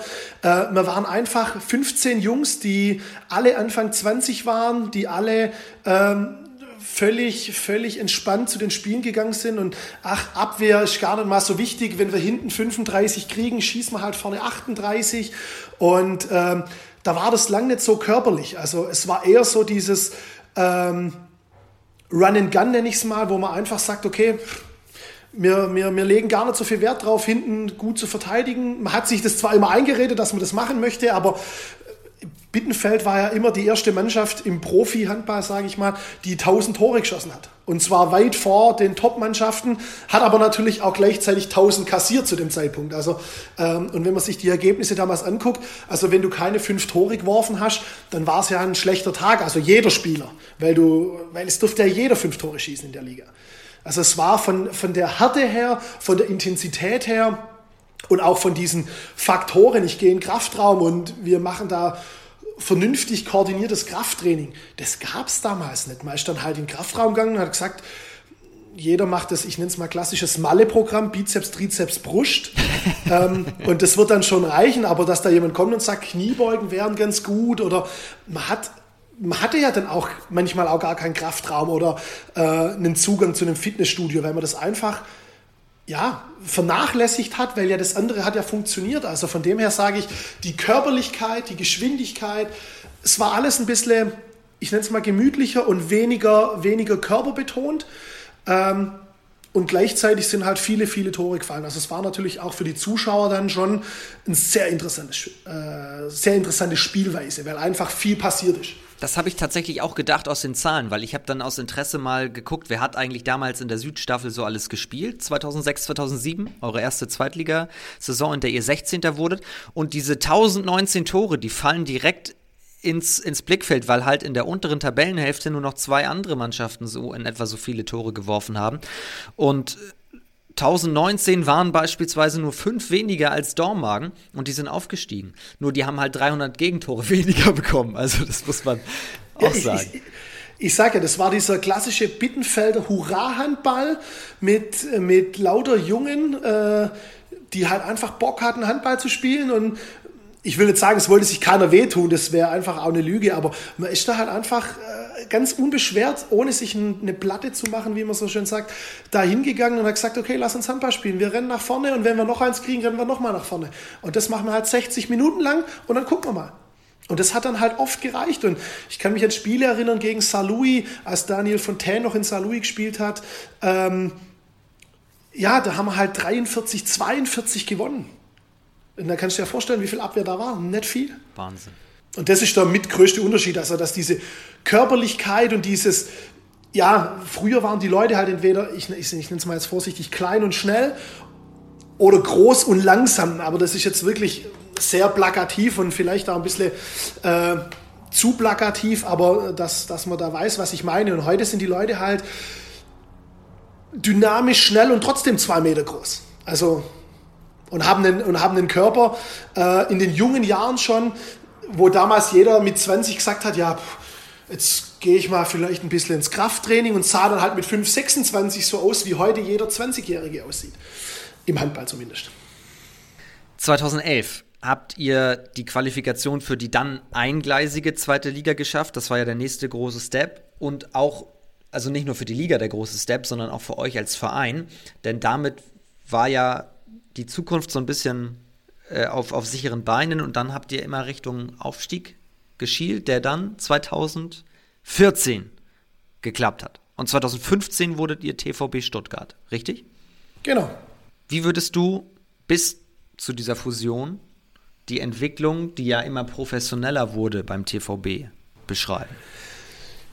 Ja, die Entwicklung äh, ging mit großen Schritten voran, also nicht nur sportlich. Wir haben ja praktisch am ersten Jahr zweite Liga äh, am letzten Spieltag den Klassenerhalt geschafft äh, mit einem Auswärtssieg in Hüttenberg und sind dann kurioserweise mit einem Auswärtssieg in Hüttenberg auch aufgestiegen, äh, damals in die, in die erste Liga. Und ähm, durch diesen Klassenerhalt in der zweiten Liga war natürlich auch eine andere Planungssicherheit. Man hat dann, dann auch schon gemerkt, dass die Zuschauer natürlich, die waren ja verwöhnt mit ständigen Siegen in der dritten Liga, äh, durch die Niederlagen auch in der zweiten Liga immer weniger in die Halle gekommen sind. Und äh, dann konnte man sich durch das Etablieren in der zweiten Liga äh, ist man dann irgendwann in die Hallenkapazitätsgrenze gestoßen. Dann kam ja irgendwann mal dieser Begriff, man geht mal in die Porsche Arena und bietet den Leuten wieder ein äh, neues Ambiente äh, und, und, macht da, und macht da mal richtig äh, großen Sport, nenne ich es mal, und sagt dann, okay, wir können jetzt anstatt 1200 Leute halt 6000 reinlassen. Und ähm, wie sich auch das entwickelt hat, hat sich natürlich hinter den Kulissen auch Verschiedenes weiterentwickelt. Jetzt sind wir hier natürlich im Süden in einer Region, wo ähm, wirtschaftlich auf, auf äh, guten Beinen steht, mit, mit, großen, mit großen namhaften Firmen in der Region, die dann halt auch sagen, okay, pass auf, ich kann überregional Werbung haben für im Vergleich zum Fußball überschaubaren Budgetaufwand und das hat natürlich die ein oder andere Firma dann genutzt und durch diesen finanziellen Wachstum konnte man, konnte man natürlich auch die ganzen Rahmenbedingungen verbessern. Also egal, ob es dann nachher äh, das Geld für die Spieler war, äh, das Geld für eine Ausrüstung. Äh, man ist damals in der dritten und auch noch in der zweiten Liga mit Sprintern zur Auswärtsfahrt gefahren und dann mussten die Spieler nachher zurückfahren. Und äh, dann war dann irgendwann so, dann ist, war klar, man hat ein Busunternehmen, man fährt jetzt mit einem richtigen Bus dahin. Äh, es gibt Essen im Bus und man muss nichts mehr selber mitbringen. Und so hat sich das äh, langsam Stück für Stück äh, weiterentwickelt. Dann gab es mal eine eigene Geschäftsstelle, dann gab es einen ersten Mitarbeiter, dann gab es einen ersten hauptamtlichen Mitarbeiter, dann gab es äh, eine größere Geschäftsstelle und, und, und. Dann gab es... Ähm, für die Jugend äh, eine Ausrüstung, dann für Trainer. Ähm, dann hat man angefangen, externe, externe äh, Trainer zu holen für die Jugend und dann hat sich das Stück für Stück weiterentwickelt. Also es ging, glaube ich, schneller, als es unter normalen Umständen möglich ist. Ähm, aber man hat es äh, wirklich auf vernünftige Art und Weise äh, auch mit der Geschwindigkeit, wie das Ganze gewachsen ist, nicht nur sportlich, sondern auch diese Anforderungen, die man strukturell hatte, das ging äh, für mein Gefühl schneller, als äh, es eigentlich gesund ist das falsche Wort, aber gesund wäre. Weil es einfach sein musste, weil es einfach nicht anders ging. Und dann waren ein paar Sachen, die nicht, die nicht hundertprozentig gepasst haben, aber die man dann relativ schnell wieder nachjustieren konnte im äh, Laufe der Zeit. Aber es, genau, es scheint ja gepasst zu haben, denn Du wirst uns gleich den Grund erklären, aber Stuttgart ist ja immer noch in der Liquimoli HBL. Ja, klar, die werden auch drin bleiben. Also bin ich fest davon überzeugt. Warum passt das? Ja, mit dem Umzug in die, in die äh, sag ich mal, Region Stuttgart, auch mit diesem Namenswechsel hat man, glaube ich, dann den größten und äh, entscheidenden Schritt zur Professionalisierung gemacht, weil einfach äh, eine große Stadt im Hintergrund natürlich wieder andere Möglichkeiten gibt, äh, Sponsoren zu akquirieren, äh, Leute in die Hallen zu bekommen, Hallenzeiten zu bekommen, ähm, um auch seine eigenen Strukturen im Jugendbereich wachsen zu lassen. Ähm, und das ist am Ende des Tages nachher natürlich auch, äh, wenn man die Mannschaften so anguckt, klar spielt man jetzt wieder um einen Abstieg, obwohl man sich äh, auf die Fahne geschrieben hat, man möchte irgendwo im Mittelfeld landen, aber es ist ja nicht so, dass nur der TVB Stuttgart an sich und an seiner Mannschaft arbeitet, sondern ja alle Vereine an den Strukturen und an ihren Möglichkeiten arbeiten.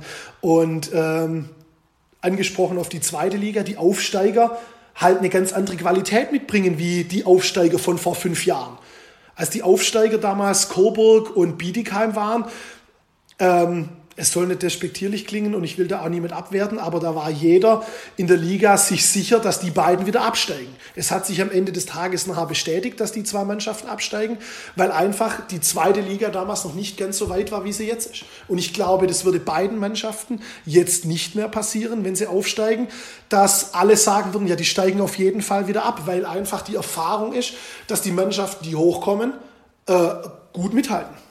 Du hast bis zur Saison 18-19 gespielt und dann dein Karriereende bekannt gegeben.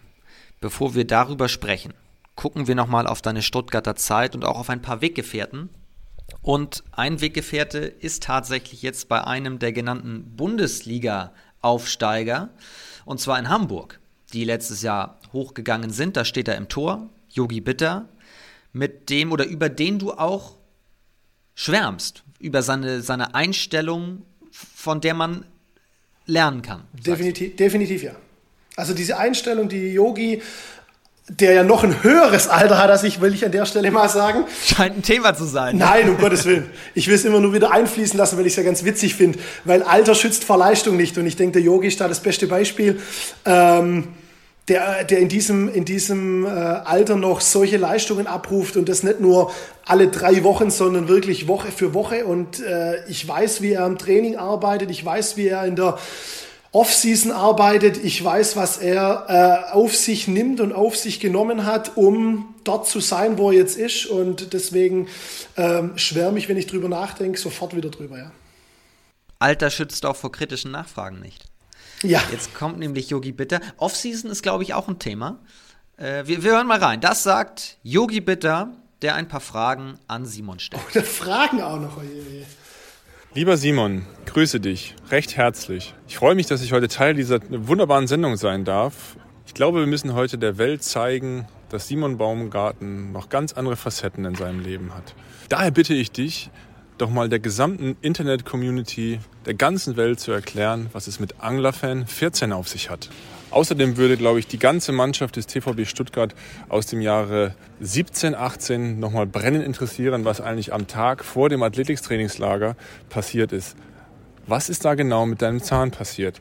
Ist er abgebrochen? Oder was genau hat dich davon abgehalten, mit uns zu schwitzen? Da sich die Beantwortung dieser Fragen wahrscheinlich etwas in die Länge ziehen werden und auch Simon eher etwas mehr redet als weniger, verschieben sich die nachfolgenden Sendungen um 15 Stunden. Und ich wünsche euch noch einen schönen Tag und Simon dir alles Gute. Wir hören uns. Tschüss. vielen Dank an der Stelle an Yogi Bitter. Sie hören Radio Baumgarten mit der Fragestunde an Simon. Womit wollen wir beginnen? Ich kann kurz die Zahngeschichte erzählen, weil da hat der Yogi äh, ein bisschen was vergessen.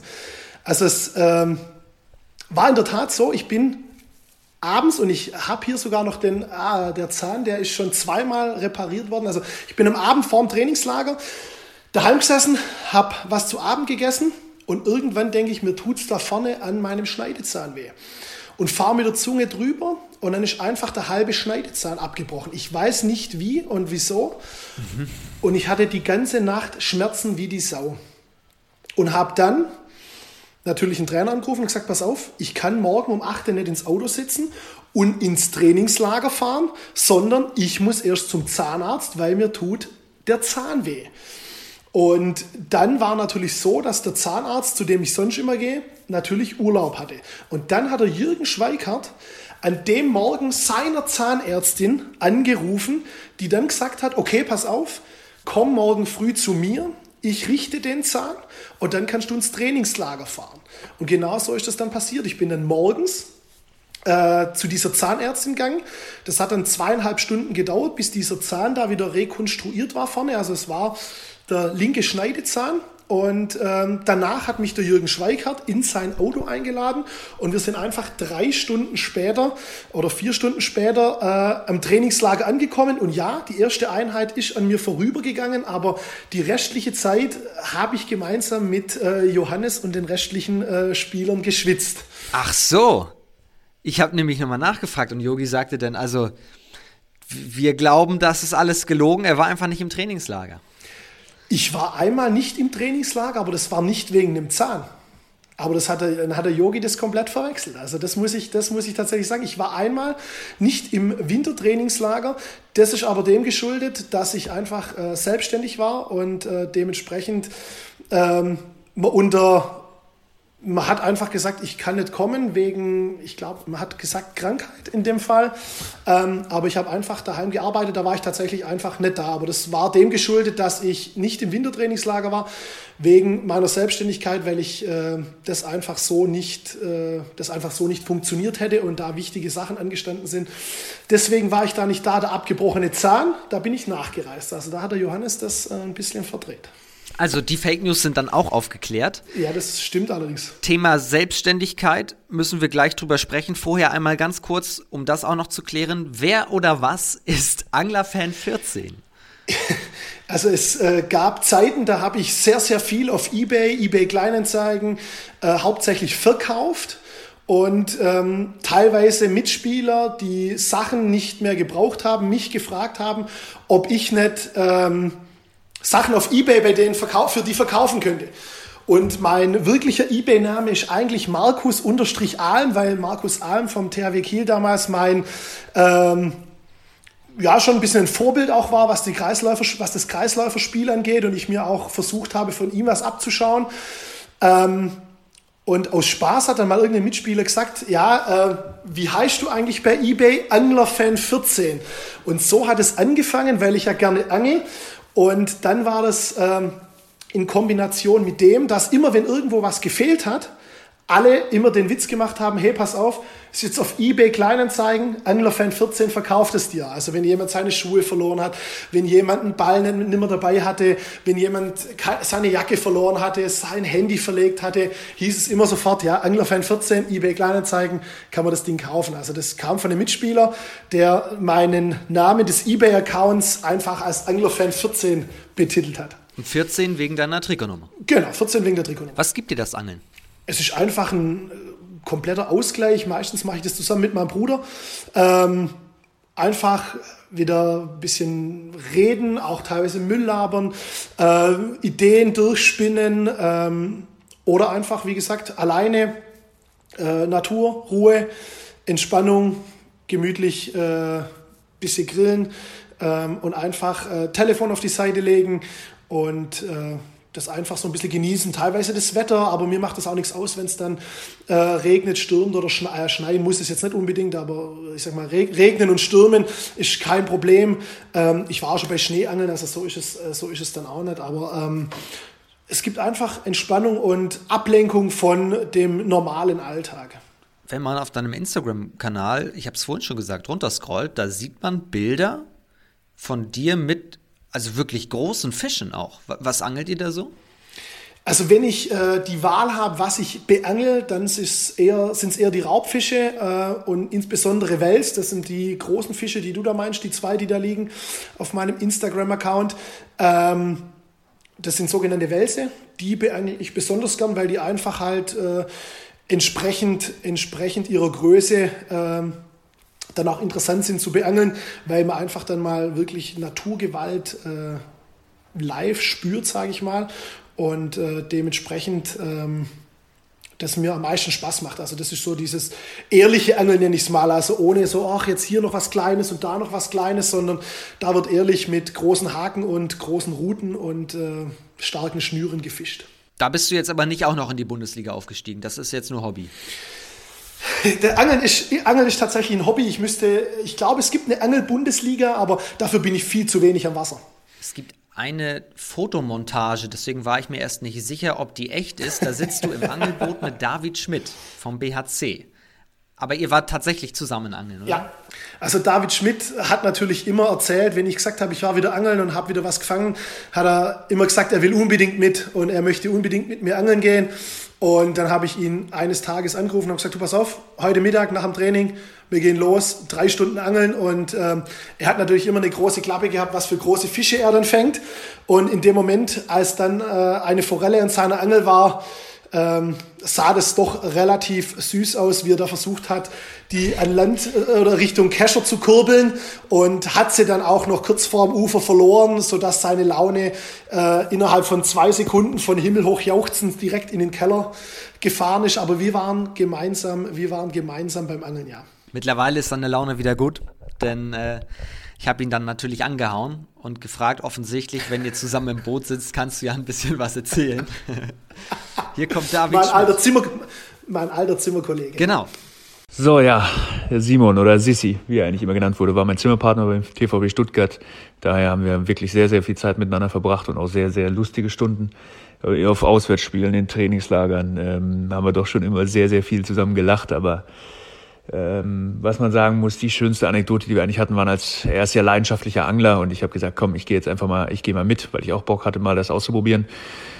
Und dann waren wir in der Rems, also nahe seines Hauses und haben, haben dann angefangen zu, zu fischen. Und ich habe da wirklich eine Forelle nach der anderen rausgeholt und der eigentlich eher erfahrener oder sollte er erfahrener sein. Sissi hat es leider nicht geschafft, eine rauszuholen, was ihn ziemlich gefuchst hat.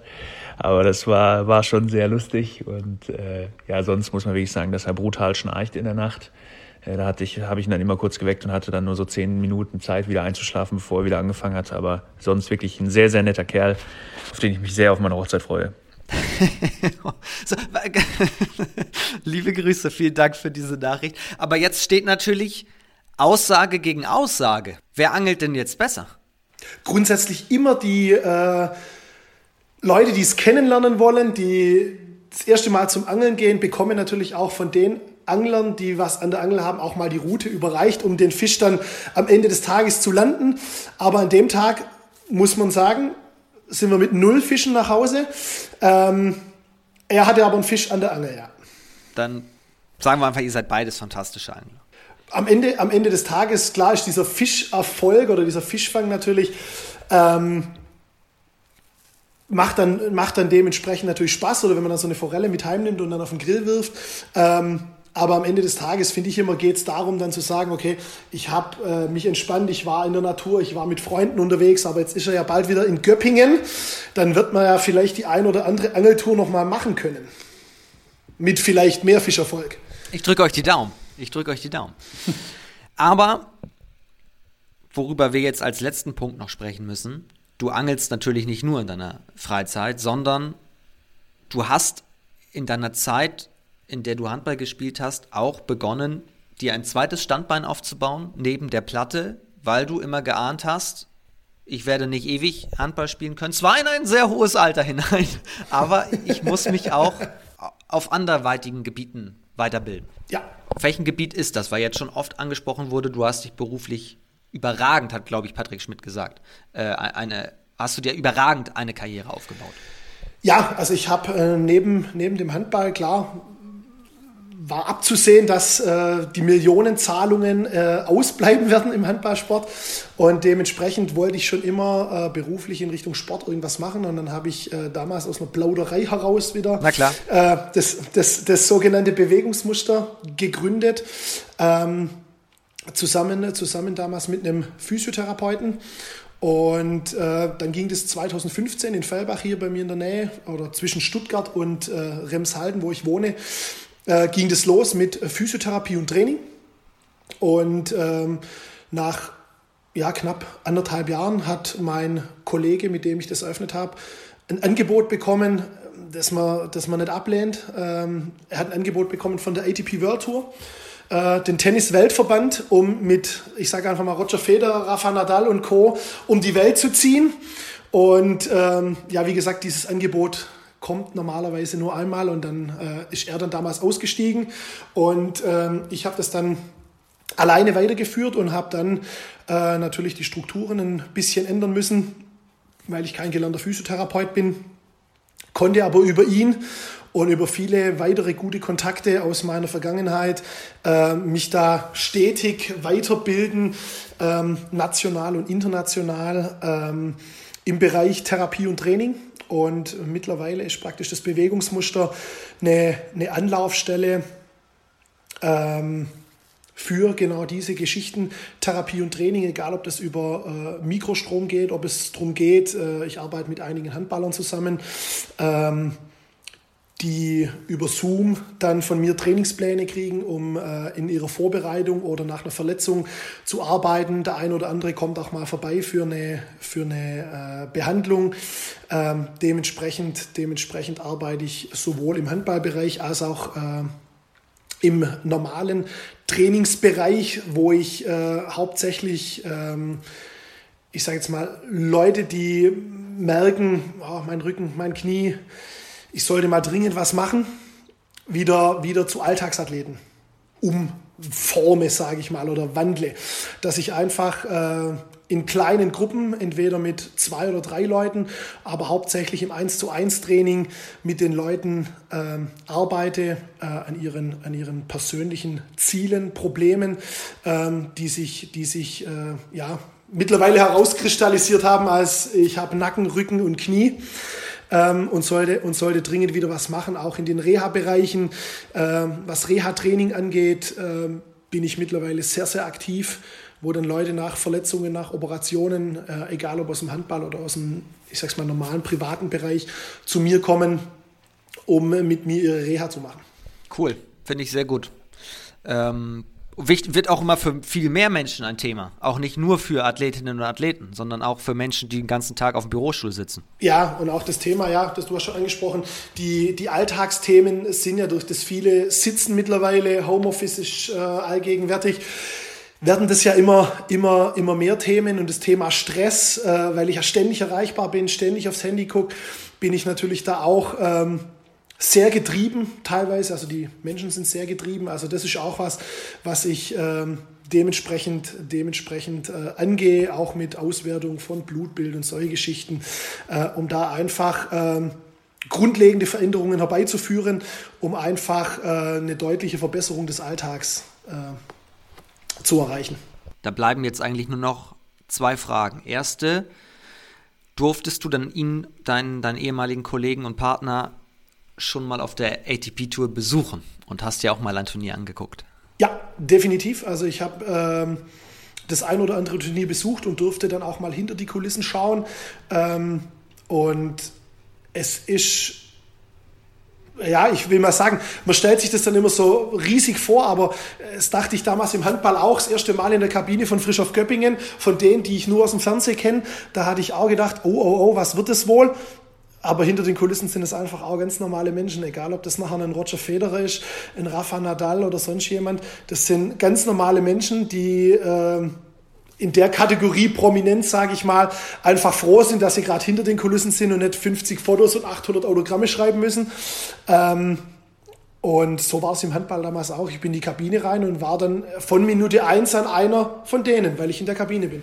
Und wenn du in der Kabine dort bist, bist du auch einer von denen. Zwar keiner, der jetzt da rausgeht und Tennis spielt, aber ähm, das wird anders akzeptiert. Deswegen, äh, man stellt sich das immer vor, Wunder und was, aber es ist wirklich wie in, wie in der Kabine, sage ich mal, beim Tennisclub nebenan.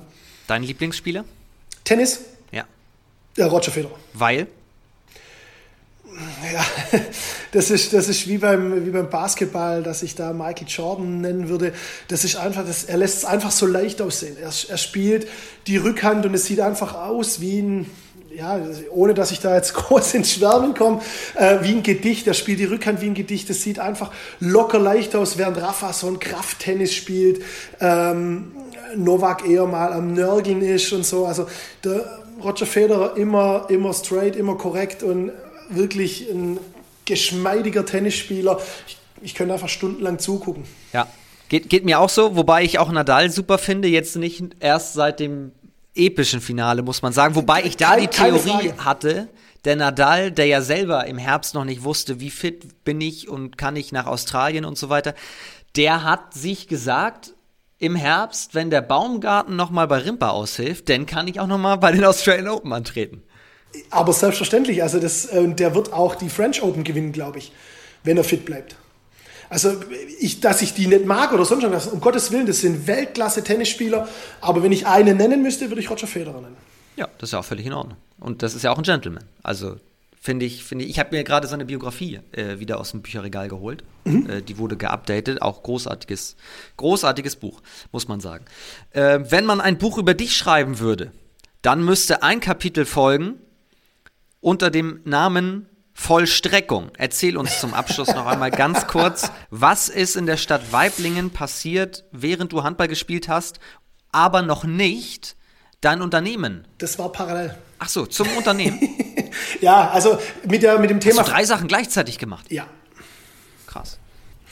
Also ich habe meine ganze Karriere ähm, immer nebenher gearbeitet. Ich habe eine Ausbildung gemacht als Sozialversicherungsfachangestellt und da ging das eigentlich los. Da musste ich mich entscheiden, also bei einer großen Krankenkasse war das. Und da musste ich mich entscheiden, ähm, gehe ich in den äh, Kundenbereich, in den, äh, in den, Einzelkundenbereich oder in den Firmenkundenbereich. Und dann bin ich in den Firmenkundenbereich und dort musste ich mich nochmal entscheiden, mache ich die, ich nenne sie mal die normalen Kunden oder die schwierigen Kunden. Und dann habe ich mich für die schwierigen Kunden entschieden und da ging das schon los mit Vollstreckung und Mahnbescheiden und solchen Geschichten wegen säumiger Sozialversicherungsbeiträge. Und als ich bei der Versicherung weg bin, äh, und hier äh, weiter in den Rims-Murr-Kreis gezogen bin, um einfach kürzere Wege zu haben fürs Training, habe ich mit ähm, mit der Stadt Weibling gesprochen und die hat eine Halbtagesstelle frei gehabt äh, in dem Bereich Bußgeldstelle. Und dort bin ich dann praktisch äh, eingestiegen. Und das war im Februar 2015 und im März 2015 ging es Bewegungsmuster los. Was hast du beim Bußgeld, bei der Bußgeldstelle getan? Also ist das ganz einfach, du gehst rum und schaust, wer falsch parkst? Wer, wer falsch parkt? Genau, es, dabei, mit sowas ging es los, also mit falsch parken, zu schnell fahren, bis hin zu äh, Gewerbesteuer nicht bezahlt. Und äh, aufgrund meiner Vorerfahrung von der Versicherung konnte ich natürlich bei der Stadt Weiblingen ein paar Aufgaben zusätzlich übernehmen und habe dann mit dem Vollzugsbeamten dort äh, zusammengearbeitet. Da gab es dann auch mal den einen oder anderen Hausbesuch. Ähm, das kann ich mir überhaupt nicht vorstellen. Da muss man doch auch voll, voll böse sein oder, oder so klischeehaft jetzt. Kannst, Nein. Du, kannst du so böse sein?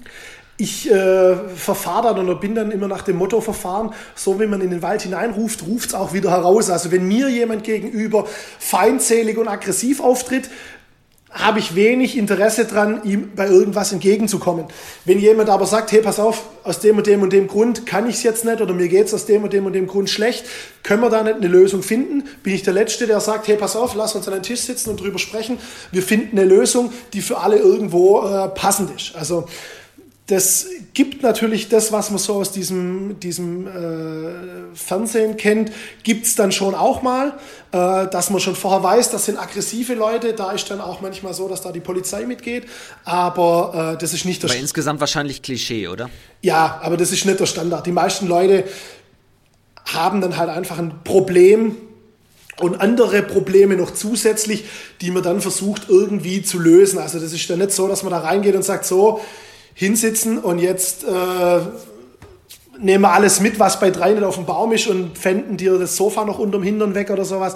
Das passiert nicht. Also das ist tatsächlich äh, sehr klischeehaft und sehr plakativ. Äh, es ist schon eher so ein, man versucht miteinander eine Lösung zu finden und ist eher so in der psychologischen Schiene noch unterwegs. Lebensberatung ist vielleicht auch ein weit, weit gegriffener Begriff, aber ja, so in die Richtung geht es dann eher wie, äh, dass ich da komme und äh, sage, okay, was haben wir hier in der Wohnung stehen und äh, das nehme ich jetzt mal alles mit und wir verkaufen es dann und äh, es ist meistens so, dass da natürlich auch nicht äh, die Vermögenswerte stehen, wo man dann sagt, jawohl, da können wir jetzt äh, groß Schuldenbereinigung betreiben. Es wird immer eine Lösung geben, wenn man habe ich die Erfahrung gemacht, wenn man mit den Leuten dann auch vernünftig redet, ähm, Möglichkeiten aufzeigt, Möglichkeiten gibt, ähm, aber halt auch nicht im unendlichen Bereich. Ja.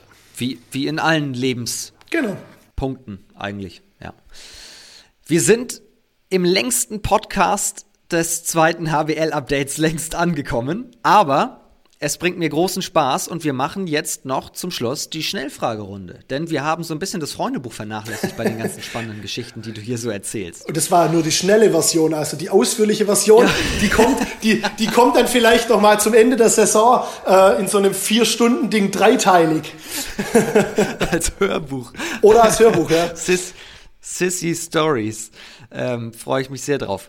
Aber Ernsthaft, ist, das äh, habe ich mir hier auch noch notiert. Ist es ein Thema, dass du selbst mal einen Podcast ins Leben, in, ins Leben rufst? Es ist ja wieder eine Frage, eine Frage von Zeit, beziehungsweise dann eine Frage von Priorität. Ähm, ich habe schon mal drüber nachgedacht, ähm, weil ich ja noch als Hobby so ein bisschen Fleischreifung und Fleischveredelung habe, äh, darüber einen Podcast zu machen.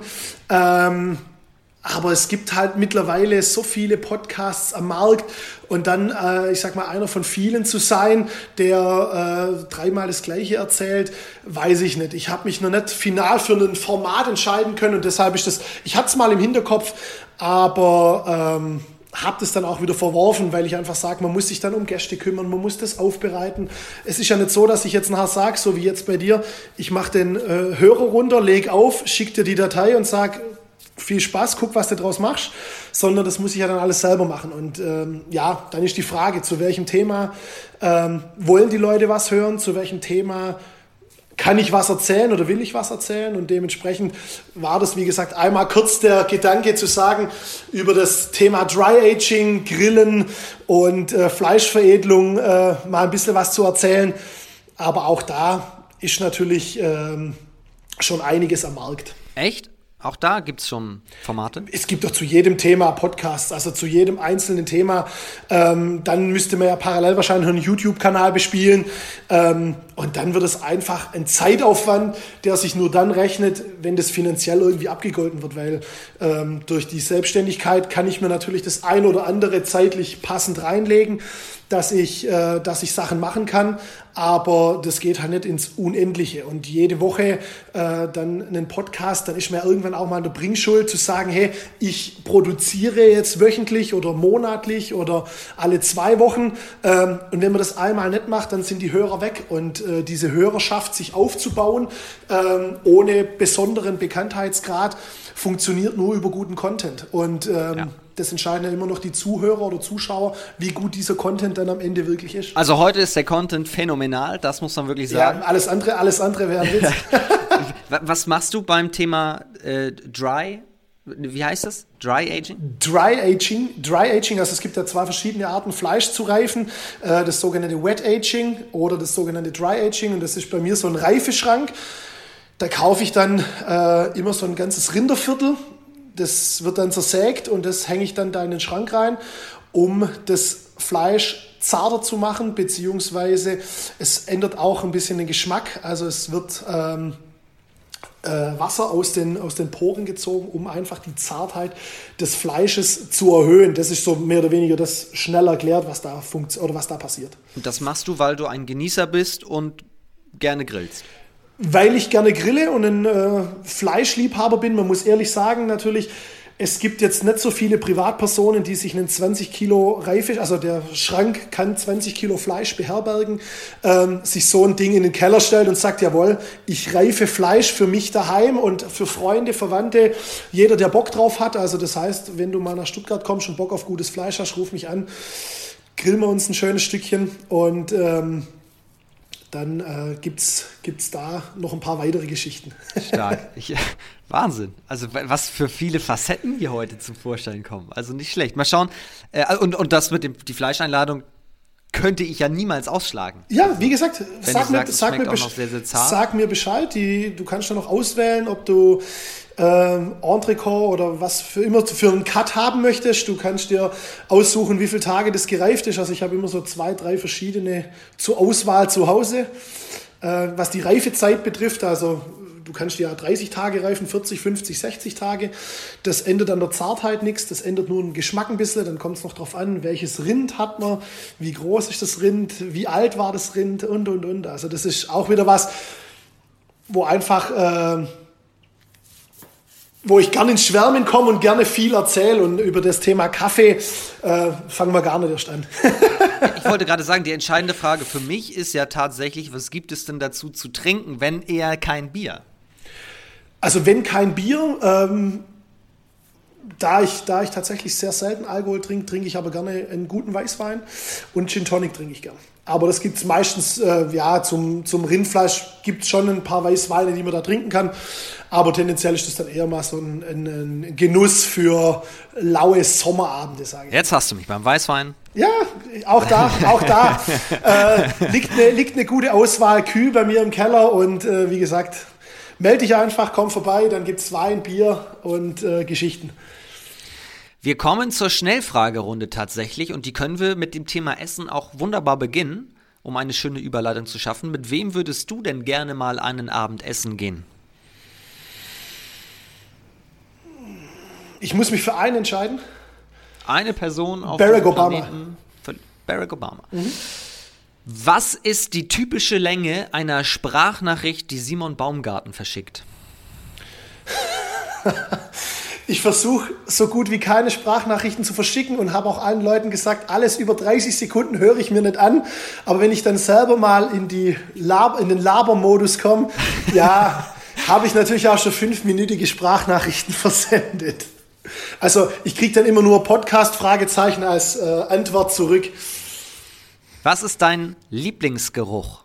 Kaffee. Deine größte Angst?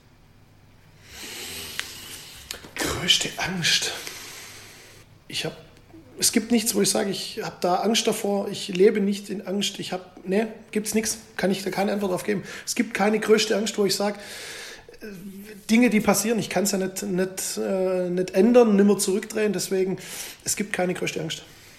Du hast mit vielen Spielern zusammengespielt. Gibt es einen, egal von welchem Verein, international, national, auf welcher Ebene auch immer, mit dem du sehr gerne zusammengespielt hättest? Ich hätte gerne mal mit Ivano Balic gespielt. Was, beziehungsweise wer war dein Lieblingsgegenspieler? Lieblingsgegenspieler? Boah, ich habe gegen gefühlt alle meine Gegenspieler haben mal eins gegen eins verloren. Äh, kein Lieblingsgegenspieler. Also privat abseits der Platte ist, ist, ist sicherlich, ist sicherlich äh, dann David Schmidt ein Gegenspieler, mit dem es äh, abseits der Platte dann witzig war. Aber auf der Platte gibt es keinen Lieblingsgegenspieler, wo ich, wo ich sage, äh, jeder Torhüter hat Bälle von mir gehalten. Ähm, deswegen gab es da keinen Lieblingsgegenspieler. Darüber kann ich mich ganz schnell ärgern. Also hättest du es mich vor zehn Jahren gefragt, hätte ich gesagt, wenn, äh, wenn ich irgendwo bin und die Leute das nicht mit voller Leidenschaft machen und äh, ihr, Beste, ihr Bestes zwar geben, aber das meinen Ansprüchen nicht genügt. Über sowas hätte ich mich früher aufgeregt. Ich würde es jetzt ein bisschen Altersmilde nennen, äh, wenn sich jemand voll reinhängt bei irgendwas, regt mich das auch nicht mehr auf. Äh, Ungerechtigkeit regt mich aber schon auf, wenn, wenn Sachen wirklich ungerecht sind. Beim Angeln rede ich am liebsten über welche Themen? Da ist wirklich bunt gemischt. Da gibt es keine fixen Themen, weil meistens ja mein Bruder dabei ist oder äh, war jetzt mit einem ehemaligen Klassenkameraden angeln. Da sind die Themen natürlich eher aus der, aus der Vergangenheit, aber da ich wirklich eine extreme Laberbacke bin, wie man jetzt auch in der Länge des Podcastes feststellt, äh, und ich noch so viele Sachen hätte, die ich erzählen wollte und könnte und was weiß ich, ähm, sind die Themen wirklich von bis. Also da gibt es nichts, wo ich sage, nee, über das Thema rede ich nicht. Wer hat den Begriff Radio Baumgarten ins Leben gerufen? Tobias Schimmelbauer. Der muss unbedingt mal ins zweite HBL-Update. Carsten Wöhler, Manager von äh, Dresden, weil ich einfach über dieses Projekt Dresden mit den ganzen Dingen wie Hallenbau, Mannschaftszusammenstellung, ähm, ich möchte einfach Insights wissen von Dresden. Das würde mich persönlich, das würde mich persönlich interessieren. Dieses Projekt Handball Dresden, wie ist, wie ist es gestartet? Was sind die Ziele? Wo soll es hingehen? Ähm, und da dürfen oder können die Spieler meistens immer wenig äh, drüber sagen. Und ähm, ich glaube, Carsten Wöhler hat auch aus seiner Handballzeit äh, ein, paar, ein paar coole Geschichten. Also in meiner wilden Jugendzeit bei Frischauf habe ich ja noch gegen ihn gespielt, als er in Messungen war. Ähm, und es ähm, würde mich, wie gesagt, sehr, sehr interessieren. Aber er muss aus dem Nähkästchen plaudern, sonst macht es keinen Sinn. Also er muss schon ein paar Insights raushauen, die man so nicht wusste und die man, ähm, die man dann mal, die man dann mal äh, dort preisgeben, dort preisgeben kann. Das ist dann ja der Druck auf mir. Ja, das ist der Druck auf dich. Das ist, äh, das hast du gut erkannt. Das ist dann das, was ich, äh, was ich dann dir aufbürde, da die richtigen äh, Leute äh, anzusprechen, die da noch was rauskitzeln können aus ihm oder vielleicht Geschichten haben, wo er nicht mehr drum rumkommt. Aber wie gesagt, das Projekt Dresden oder dieses Handballprojekt würde mich im Detail interessieren, was da die Planungen sind, wie das läuft, wie man da auf die Idee gekommen ist, das mit der Halle so zu machen und und und. Wo einfach ähm, ja, vielleicht bin ich auch der Einzige, der nichts drüber weiß und es wurde schon überall bekannt gegeben, aber ähm, da habe ich mir tatsächlich Gedanken gemacht, wer da, wer da in Frage kommt, wenn es natürlich unbedingt ein Spieler sein muss. Muss es nicht, ähm, muss es nicht. Also ich habe jetzt Carsten aufgeschrieben. Okay. Ähm, da, da werden wir uns mal ransetzen und äh, das ausarbeiten, in welcher Form wir das machen können und auch mal, mal anfragen. Ähm, diese Saison wird auf jeden Fall, da sind wir an Henning Quade tatsächlich, kann ich noch äh, verraten, dran, weil der endet ja, beendet ja jetzt seine Karriere in Dresden. Ja, ja, Henning Quade kenne ich noch aus der Zeit, da hat er beim BHC gespielt in Liga 2, da haben wir dann öfters mal gegeneinander gespielt. Ähm, sicherlich ein interessanter, also ich schon allein, ob jedes seiner, Tattoo eine Bedeu jedes seiner Tattoos eine Bedeutung hat, wäre schon mal interessant zu wissen. Ähm, und ich glaube, dass Henning Quade ein paar richtig coole Geschichten am Start hat. Das werden wir uns holen und dann für nächste Saison haben wir jetzt mal, mal Carsten mit, mit aufgeschrieben. Dann gibt es zum Abschluss noch, auch in dieser Folge, die Kategorie Zukunft des Handballs. Gibt es etwas, was du dir für die Sportart Handball wünschen würdest, um das Spiel vielleicht noch attraktiver zu machen? Ja, also ich habe ja die Folgen davor schon ein bisschen alle angehört und ich sehe das ähnlich wie einige meiner Vorredner. Eine Shotclock würde ich äh, sehr, sehr begrüßen, weil auch einfach dann diese Zeitspielregel ähm, aufgehoben wird, ähm, weil den Schiedsrichtern ja dann doch immer noch dieser Freiraum gelassen wird.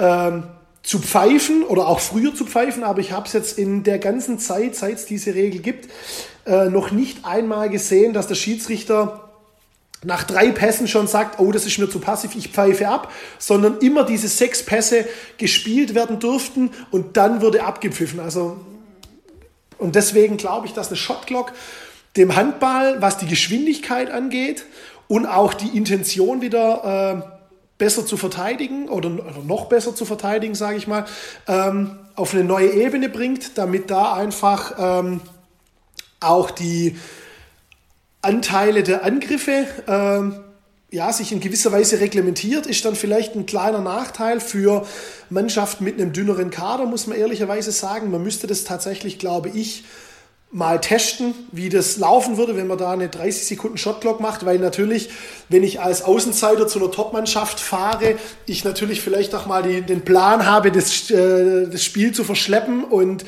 immer am Rande des Zeitspiels zu agieren und deswegen müsste man das mal erproben. Und äh, ich glaube aber, das wird jetzt kommen. Äh, dieser Buzzer für diese Auszeiten würde ich sehr begrüßen und auch bei strittigen Situationen der Videobeweis. Aber ich glaube, das ist schon, äh, wenn ich das richtig mitbekommen habe, sicher, dass das jetzt zumindest mal in eine Erprobungsphase geht. Dementsprechend wäre das jetzt nicht die bahnbrechende Neuerung, sondern die Shotclock würde ich äh, gerne mal sehen, wie sich das auf das Spiel auswirkt. Und äh, dann muss man, wenn das halt nicht funktioniert, auch hinstehen und sagen, gut, es war ein Versuch wert, ähm, nach einer halben Saison, wir brechen das wieder ab oder nach einer Saison und gut ist es. Sagt Simon Baumgarten vom VfL Weiblingen, der bald wieder auf der Platte zu sehen ist, fünfte Liga in Württemberg, Fragezeichen? Ja, Württemberg-Liga. Wie gut seid ihr? Welcher Platz? Wir sind gerade punktgleich mit dem Tabellenführer auf dem zweiten Platz. Ich bedanke mich herzlich. Das hat extrem viel Spaß gemacht hier heute mit dir.